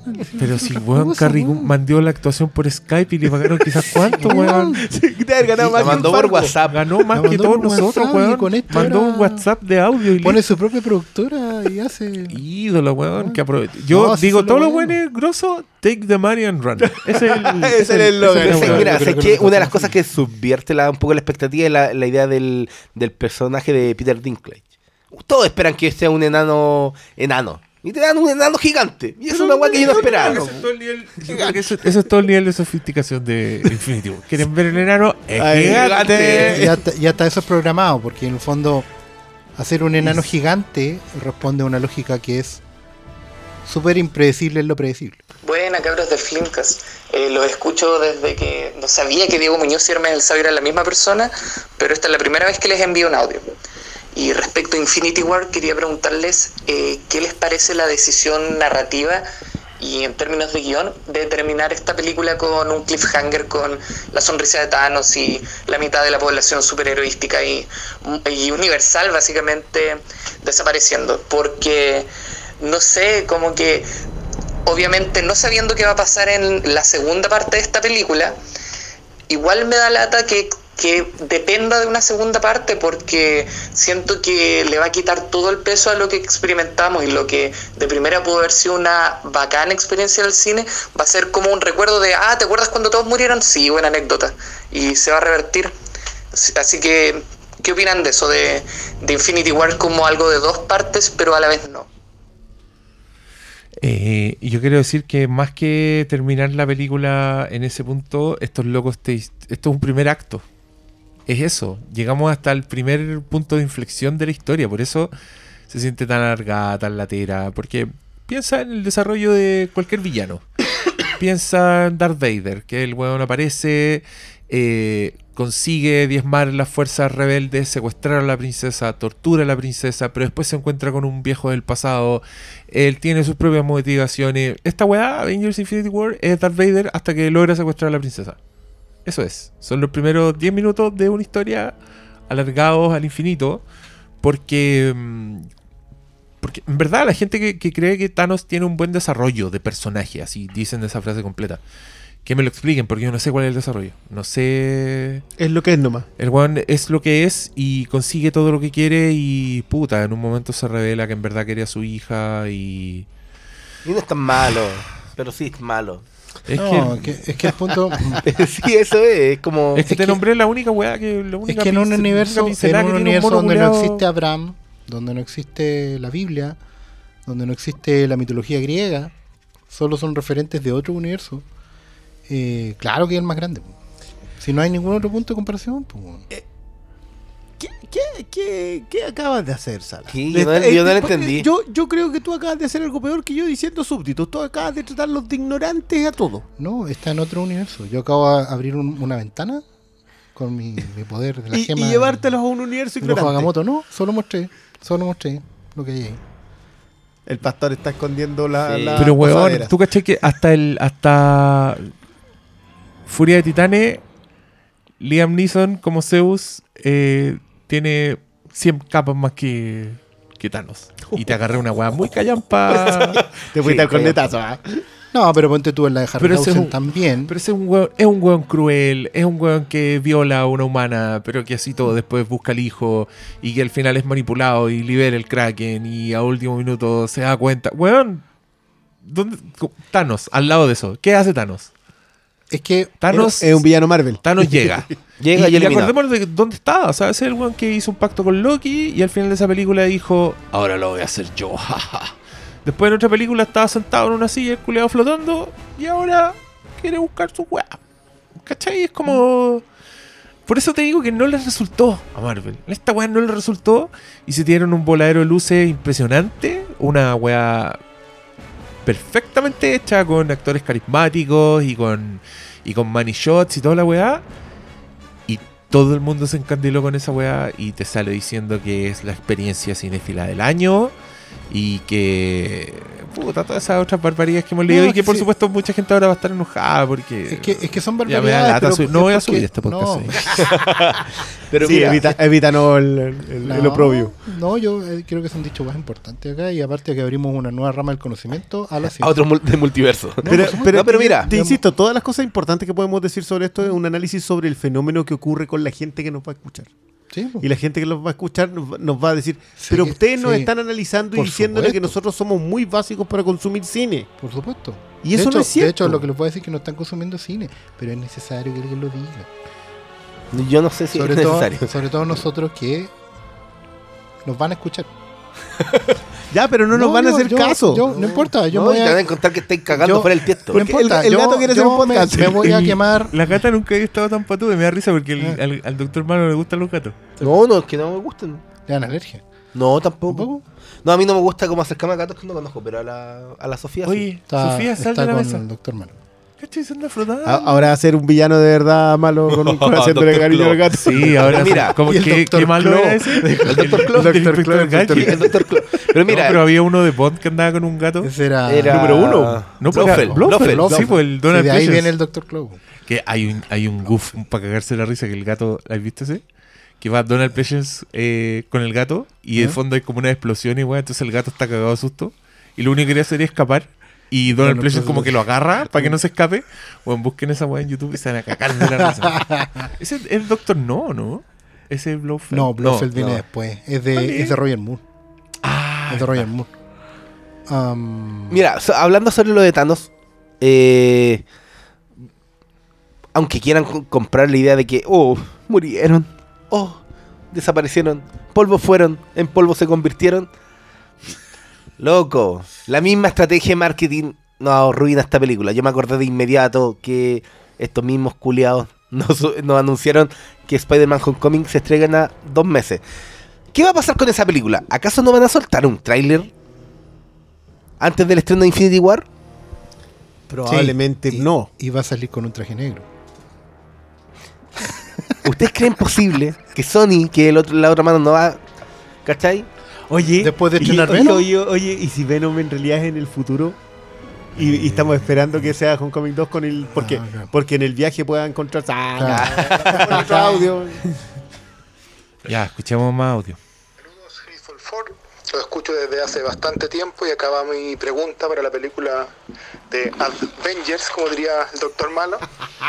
Eh, ¿En qué película o serie ustedes eh, han visto que se soluciona de forma correcta a un villano que tenga todos los poderes del universo? Llámese eh, controlar el tiempo, realidad, fuerza, etcétera. Porque por lo menos en mi poca experiencia no he visto ninguno que se solucione de una forma satisfactoria. Saludos. ¿En qué película o serie se le gana a un todopoderoso? A un omnipresente, de hecho. Enrico le ganaba a Dormammu. Dormammu. Dormammu. Sí. Doctor Strange Pero era tan. No, no, pero a ver, mm, Igual era vigio Dormammu, pero. Bueno, Bueno, en su acepción original. Es no que es súper difícil. Yo por eso estaba dando el, el ejemplo del cómic del guantelete del infinito porque la resolución es súper estúpida. Es un cro- control Z. Oh, voy a desear que esto vuelva al día Yo anterior. tengo la- yo, tengo la, Eso. yo tengo la respuesta. ¿Sabí en qué película le doblan la mano perfectamente a un personaje omnipotente? En Aladino, conchetumadre. Cuando Jafar, cuando Aladino engrupe a Jafar para que pida transformarse en genio, y el buen pide ese deseo, pide ser un genio y se transforma en un weón así ultra poderoso, y aparecen los grilletes del genio, Lo porque los genios son esclavos de la lámpara y se lo cagan. Esa weá es para aplaudirla. Así que, que ahí, sí, ahí tenés. la- que lo que pasa es que es la resolución tradicional del arquetipo. En que nadie es tan todopoderoso que no tenga una un- una tara de control. ¿Cachai? O sea, en el caso de los genios, los grilletes. ¿cachai? En el. Bueno, en el caso de Aquiles, el talón. eh, el caso de. de Dios. Sigfrido, el- Sigfrido tenía el- en el hombro. Pero, pero en general. No, el- en el- caso de los dioses siempre es que nadie lo- los venere. se supone que todo, claro, que todo, todo. No, eso, eso es más o menos reciente. ¿eh? El, el todopoderoso siempre tiene un, un- una salida de. sí, Todopoderoso. el loophole. Sí, tiene señor. un. Que digan su nombre al revés. Por ejemplo, muy Por bien. ejemplo, sí. muy bien. Ejemplo. ¿Cachai? Eh, eh, no, acá va a ser una pelea con Nete, no. Le van a quitar el, el guantelete y El chao. guantelete y chao, o sea, no, no es mucho más. Thor va a poner la gema en su martillo. Ah, anda a saber qué, wey, inventa. Todo siempre muy respetuoso con la lógica del. Oye, aquí alguien mandó un audio Mandió. de Mandiola. dos minutos y medio, así que no lo vamos a escuchar. Paso. Pero en su avatar de WhatsApp tiene el afiche de Infinity War. Así que Pero de todas maneras no le habría gustado lo que le decir. No, Bueno, traten no de mandar los audios el más cortos. Lo pusimos en un minuto para tratar de. Pero Bueno. amigo, el concurso decía eso. sí, pues sí, iba por Ya, la aquí hay uno de 40 segundos. Vamos, Vamos. bien. Hola, mi nombre es Cristian Maldonado mi pregunta para el Flamecast de Infinity War va relacionado directamente al montaje de la película. ¿No sintieron que la película pareciera un poco dispersa en la forma en que están montadas las escenas? Si bien existe un arco argumentativo principal que es derrotar a Thanos, existen muchos pequeños arcos que mm, no se relacionan entre sí. Y al momento de montar la película, pareciera que no calzan todo muy bien. ¿Se podría haber hecho mejor o debido a las características de la película es lo mejor que se pudo hacer? ¿Qué tema estaba escuchando? Yo no caché. No, no sé. ¿Será algo de Rihanna? Puede ser, ¿no? Todas son iguales. No, no, es decir que la música también Esa, responde esa a weá era como una Ariana Grande. Ariana Grande con Rihanna en un crossover más grande de la historia de la Fe- música. Featuring un rapero. ¿Se podía hacer algo distinto? Si hemos hablado que esto es algo nuevo que no, no podemos encasillar como el cine. ¿Podían hacer algo distinto? O sea, es que igual yo tengo, tengo un problema con esa lectura del montaje que es en realidad la superposición de, De escena. de arcos en escena. Para mí eso no es montaje. Eh, que tengo entendido que técnicamente sí lo es, pero, pero como que mm, para mí el montaje es dentro de la misma escena. ¿no? Eh, y no sé, yo no encuentro tan dispersas las historias. Lo que pasa es que son, básicas, lo que no pasa es que, claro, son básicas, son muchas, pero porque responde a una lógica que, claro, nunca antes se había visto, que era de colocar retazos de... Es una película de retazos, porque las macrosagas son así. Son, de hecho, algunas macrosagas incluso tienen distintos dibujantes. Eh, entonces es, es un poco la misma lógica, no... Sobre todo ahora que no, no, no hacen, no pueden hacer un. Eh, Claro, un y, están llenas de vacíos y como que del número un, del, de un número a otro te faltan pedazos de la historia, es como... Pero aún así yo lo encuentro bien ¿Cachai? hiladita. Pero sí, porque... Y hay, no, hay unos saltos, por ejemplo, la primera vez que presentan al, a los guardianes o cómo van en- intentando entrelazar cada historia no está mal. Como que te dejan como los pies justos para seguir la historia, Sí, no seguir, seguir que- el relato que te están vendiendo. Sí, Es, que claro ese, que- ese es el punto, es tan básico todo, la historia es tan sim- simple en el mejor de los casos, que en realidad no es imposible perderse, sino si- Sí, la idea era no muy- perderse. Hubiera sido, es que hubiera sido un riesgo absurdo complejizar algo que era tan extenso. Si es demasiada Ah, sí, información. más, más encima. Entonces los buenos tampoco No, son en- tontos y dicen, ¿saben qué? Vamos a cortar el peso de muchos buenos para hacer algo más comprensible. Hola amigos del Flimcast. A propósito de Infinity War, ¿qué crossover les gustaría ver adaptado en el cine? Yo voy a seguir diciendo que ninguno. Yo no quiero ver adaptaciones. Quiero que estas cosas crezcan por su lado solo. No. Después, de hecho, después de esto siento que no quiero ver más adaptaciones de nada. Yo me tiré que quiero que, que lo más lógico es que hagan Secret War, y algo, pero a esta altura lo digo dentro de la lógica del mismo universo, esta cosa cinemática, ¿cachai? Eh, le ponen un nombre gancho que da lo mismo y, y tiene cierto... Sí, porque te tengo un Infinity War, no tiene nada no, que no tiene nada, es Infinity War, Infinity, Guantelete del Infinito, es como mil de cuestiones. Yo no quiero ver, ¿sabes qué? No quiero ver más adaptaciones del cómic. Prefiero ver eh, variantes de, como la misma Logan, como fue Blade en su momento. No, yo, yo, o sea, ahora si me tiran a mí, yo quiero ver qué podemos hacer con los Cuatro Fantásticos, Doctor Doom, ¿cachai? Pero no, no quiero ver cómic adaptado a la pantalla, dejen los cómics tranquilitos nomás en, en su mundo. weón. Sí, ¿sabes qué? Yo Ya creo no que se el- necesita. El, peor problema, bueno, uno que yo también creo que no deberíamos ver, para mí el crossover, no, es que es mentira. La macro saga, porque el crossover sí puede funcionar y puede tener aporte. Pero la macro saga es lo, lo más bajo del cómic de superhéroe. Totalmente. Entonces, tener que vernos expuestos a esto ahora, cuando ya no veníamos muy bien, lo encuentro un, un- Bueno, en realidad da lo mismo, lo van a hacer funcionar y todo el mundo lo va a que, celebrar como claro, lo más espectacular que se ha visto como en la historia. se y después van a seguir con números unitarios.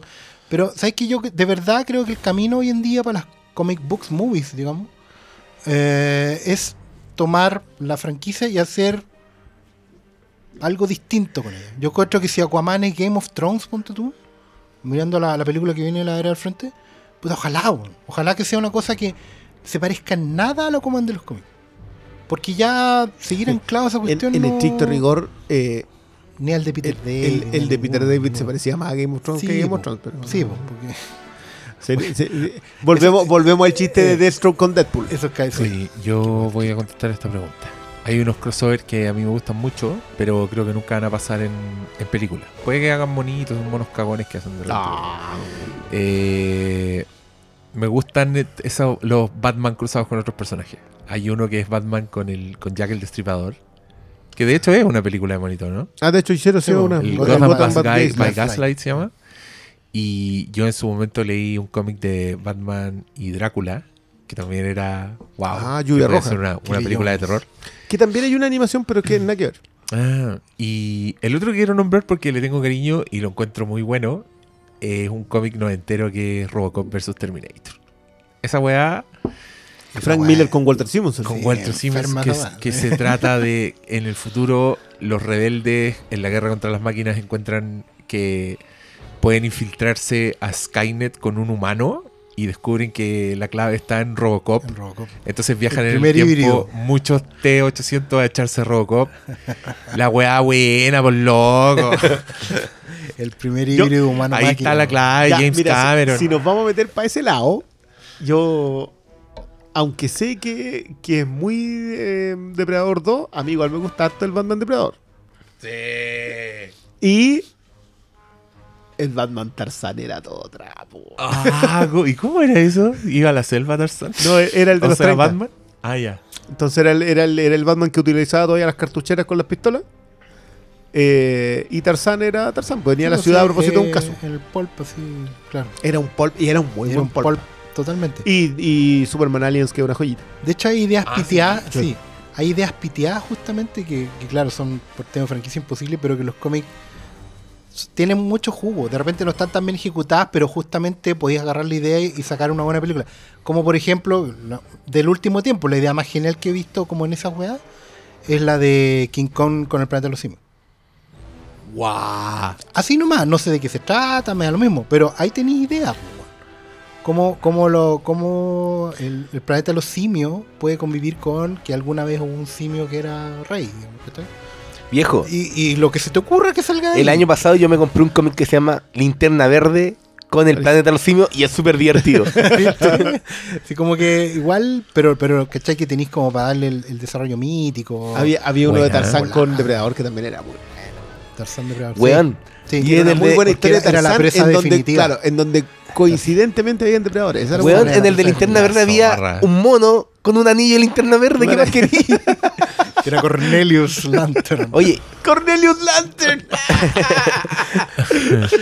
contestando un poco la pregunta, yo creo que sí, no hay que, no hay que hacer los crossovers. Tomen ideas. No hay que seguir adaptando No, cómics. no, los mejores, calco, los sí. mejores productos que estamos viendo no son adaptados de un cómic. Logan, Legión, la primera temporada de Daredevil. Cayeron a la noche. Son adaptadas del espíritu. Del de- espíritu. Por eso, ojalá tomen el espíritu de la guerra de los siniestros, Corps, y hagan una película de linterna verde que Vaya valga a la pena. Y a mí me encantaría que hagan una película animada de 500 millones de dólares de Kingdom Come y se acabe el cine, weón. Me importa un pico. Esa weá le ir el- como el hoyo, pero quiero verla, necesito verla. Hola, saludos a todos. Oye, les quería preguntar qué opinan de la cuestión de la gema del alma, onda que Thanos haya tenido que entregar a Gamora. Yo lo encontré muy Kuma igual, como que de verdad lo encontré como solución muy rápida. Eso es. Chuta, rápida. Eso era. Ahí tení, ese cabrón cumplió Eh, con la cuota. Es raro porque La gema. ¿Tiene sentido la gema? está como 20 minutos en esa guapa. Sí. Es los, larga esa parte. ¿Cómo en los cómics? que ¿Es la misma weá o no? Yo ya ni me acuerdo, weón. Parece que sacrificaba a alguien, pero no era. No, No, es, que, era. es que estaba metido el tema con la muerte. weón. Es que ahí está el tema. ah, Parece ya que me acordé. Eh, Creo que hace algo con Nebula. Ah, Creo de veras que la, porque la- lo que pasa sí, es que sí, en sí. el cómic en el cómic tiene a Mephisto era, ¿no? Mephisto, Mephisto, era el que le estaba metiendo ideas a Thanos en la cabeza. Y Mephisto engrupía a Thanos diciéndole, "Oye, sí, la muerte, la muerte rica, tenéis que engrupirla, darle con la muerte." Entonces, en una le dice así como para que la muerte te pesque, muéstrale lo que le haría a tu propia hija, a tu propia niña, no me acuerdo. Sí. Y la transforma con un y, la, y esqueleto. ahí la vuelve máquina, una weá muy rara, weón, como torcida. Y la muerte le dice así como, "Tss, No, sabes No pesca nada. no sabes nada, sigue ahí en tu friendzone. Uy, qué, qué mal personaje sería la muerte hoy. No, sí, Por eso no la trajeron, no la ¿viste? trajeron. Una mina. Aunque yo mal- insisto que la niñita, Pero- la niñita que le dice es la muerte. Ah, La niña Gamora es la muerte. ¿Viste que, que la conspiranoia nos ¿Lo lograste? Sí. Pero sí, es Kuma, pero No, a mí no me pareció una, una mala solución emotiva para este estándar. para darle algo. Sí, para darle, al, para darle- al- alguito- Y De hecho, yo creo que justamente eso es la- lo que lo hace sentir que es el mejor villano. Y bueno, ahí está. pues. Yo, es que yo creo que está entre los mejores villanos. Y para mí el Loki en la Avengers 1, eh, No hay más, pues. Killmonger. Si no hay Killmonger. más. ¿Cachai? Estamos hablando de.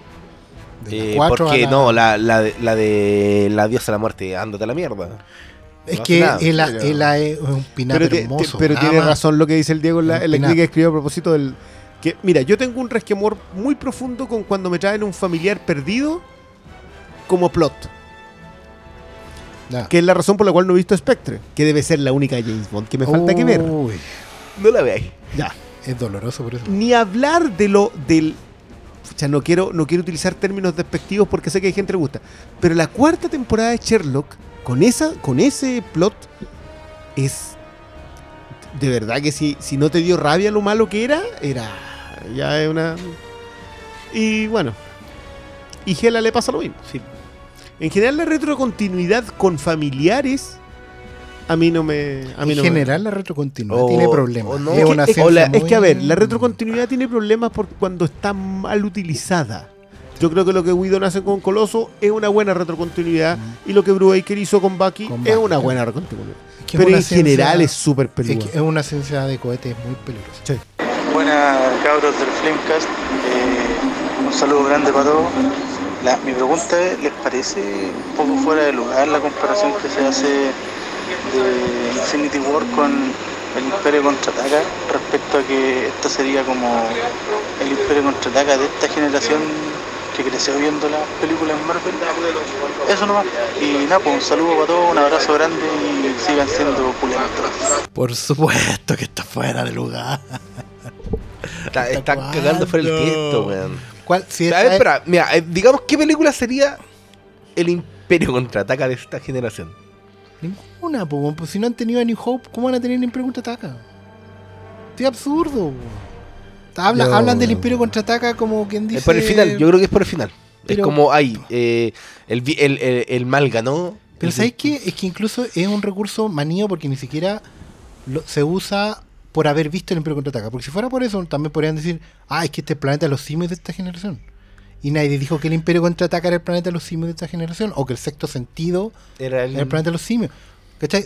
¿De qué hablamos? ¿De un final desesperanzador? ¿De. o de que ganan los malos? Puta, en los 70 está lleno de películas que ganan los malos, pues. La lista es larga, en los 90 Lo también. que hay un pasa es que el Imperio contraataca es como un comodín. Es como, ah, cuando pasa algo malo, cuando gana el malo, el Imperio contraataca. Y, y no porque hayáis visto el Es Imperio que, es que, contraataca. ¿sabéis qué? Yo creo que el tema de los comodines hoy día para el para la revisión, ni siquiera voy a decir el análisis ni la crítica, para la revisión de el material, yo creo que los comodines están son, es- son muy útiles que si alguien te saca el comodín, tú agarras eso y le así, como el de en Tinder, le así a la izquierda. Es como. A ese- a ese no lo pescaste más. ¿Cómo se llama esa teoría de la- cuando alguien saca el argumento nazi? Ah, ¿Una esa, esa- ay, es una regla en, Una regla en la- los debates en general. Digamos, cuando alguien dice, no, es que los nazis. Listo, se, Se acabó la. Sí, no, ya, pero pero en el la- centro de la izquierda, yo en estos momentos estoy utilizando tres. Sobrevalorada. Mm. Porque no puedes juzgar una obra en sí misma por la apreciación del resto. Sí. El momento en que tú me decís que si mucha gente le gusta esta cuestión, no es que está sobrevalorada, amigo, usted no tiene un argumento de peso contra lo que está haciendo. Para la izquierda. No, es que el Imperio contraataca esta pasada. Para la izquierda. No, es que le hablan a la cámara como en Goodfellas. Amigo, para la izquierda. ¿Sabe cuántas veces le hablan a la cámara con Goodfellas? Romper la cuarta pared. Romper la cuarta pared. Goodfellas de ejemplo. Sí, sí. Solamente la última escena. Entonces, ese tipo de cuestiones yo ahí- y Y es- creo que es súper sano porque empezáis a descartar y empezáis a hacer que tu conversación sea mejor con la misma obra. Entonces, cuando acá utilizan el Imperio contraataca, o, o te, te juro que a mí en realidad me dolió menos que lo de Paul Thomas Anderson, porque lo de Paul Thomas Anderson lo teníamos demasiado fresco. Habíamos visto el hilo fantasma hace como un mes y medio. Entonces, entonces no, no, no, estas cuestiones son febriles ya. Y febriles, no estoy hablando de febriles de emoción, estoy hablando de febriles, amigo, vaya al doctor. Es que ya. ya es Es que, mira, también responde a la idea de, de levantarle el pelo.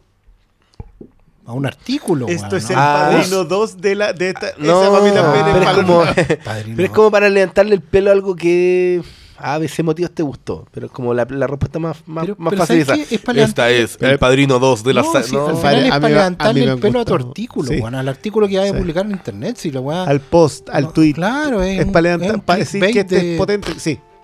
Eh, exactamente eso. ¿Tenemos más audio o ya hay No, ya, yo ya estoy Sí. chato. ¿Cuánto llevamos?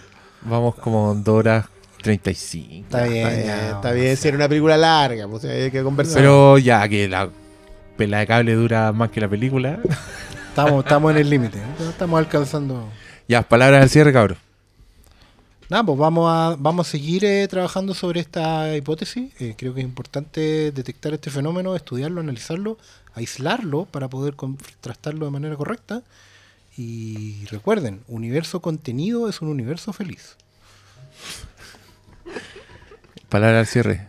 Prosigan. Eh, no se olviden de ir a verla de nuevo este fin de semana para que sigan contribuyendo al tremendo éxito del cual también somos parte todos. Eh, eso. Yo quiero decir que Colo Colo le ganó a Delfín. Estoy muy contento. Eh, la película es muy divertida. 10 de 10. Es el Imperio Contraataca de una nueva generación. Es, además una experiencia única y. No, es buena. Yo me, yo me divertí. Si quiere decir que me abrumó esta película. Pero adiós, amigos, los que digan que el final. No, loco. Tiene control Z. Control Z.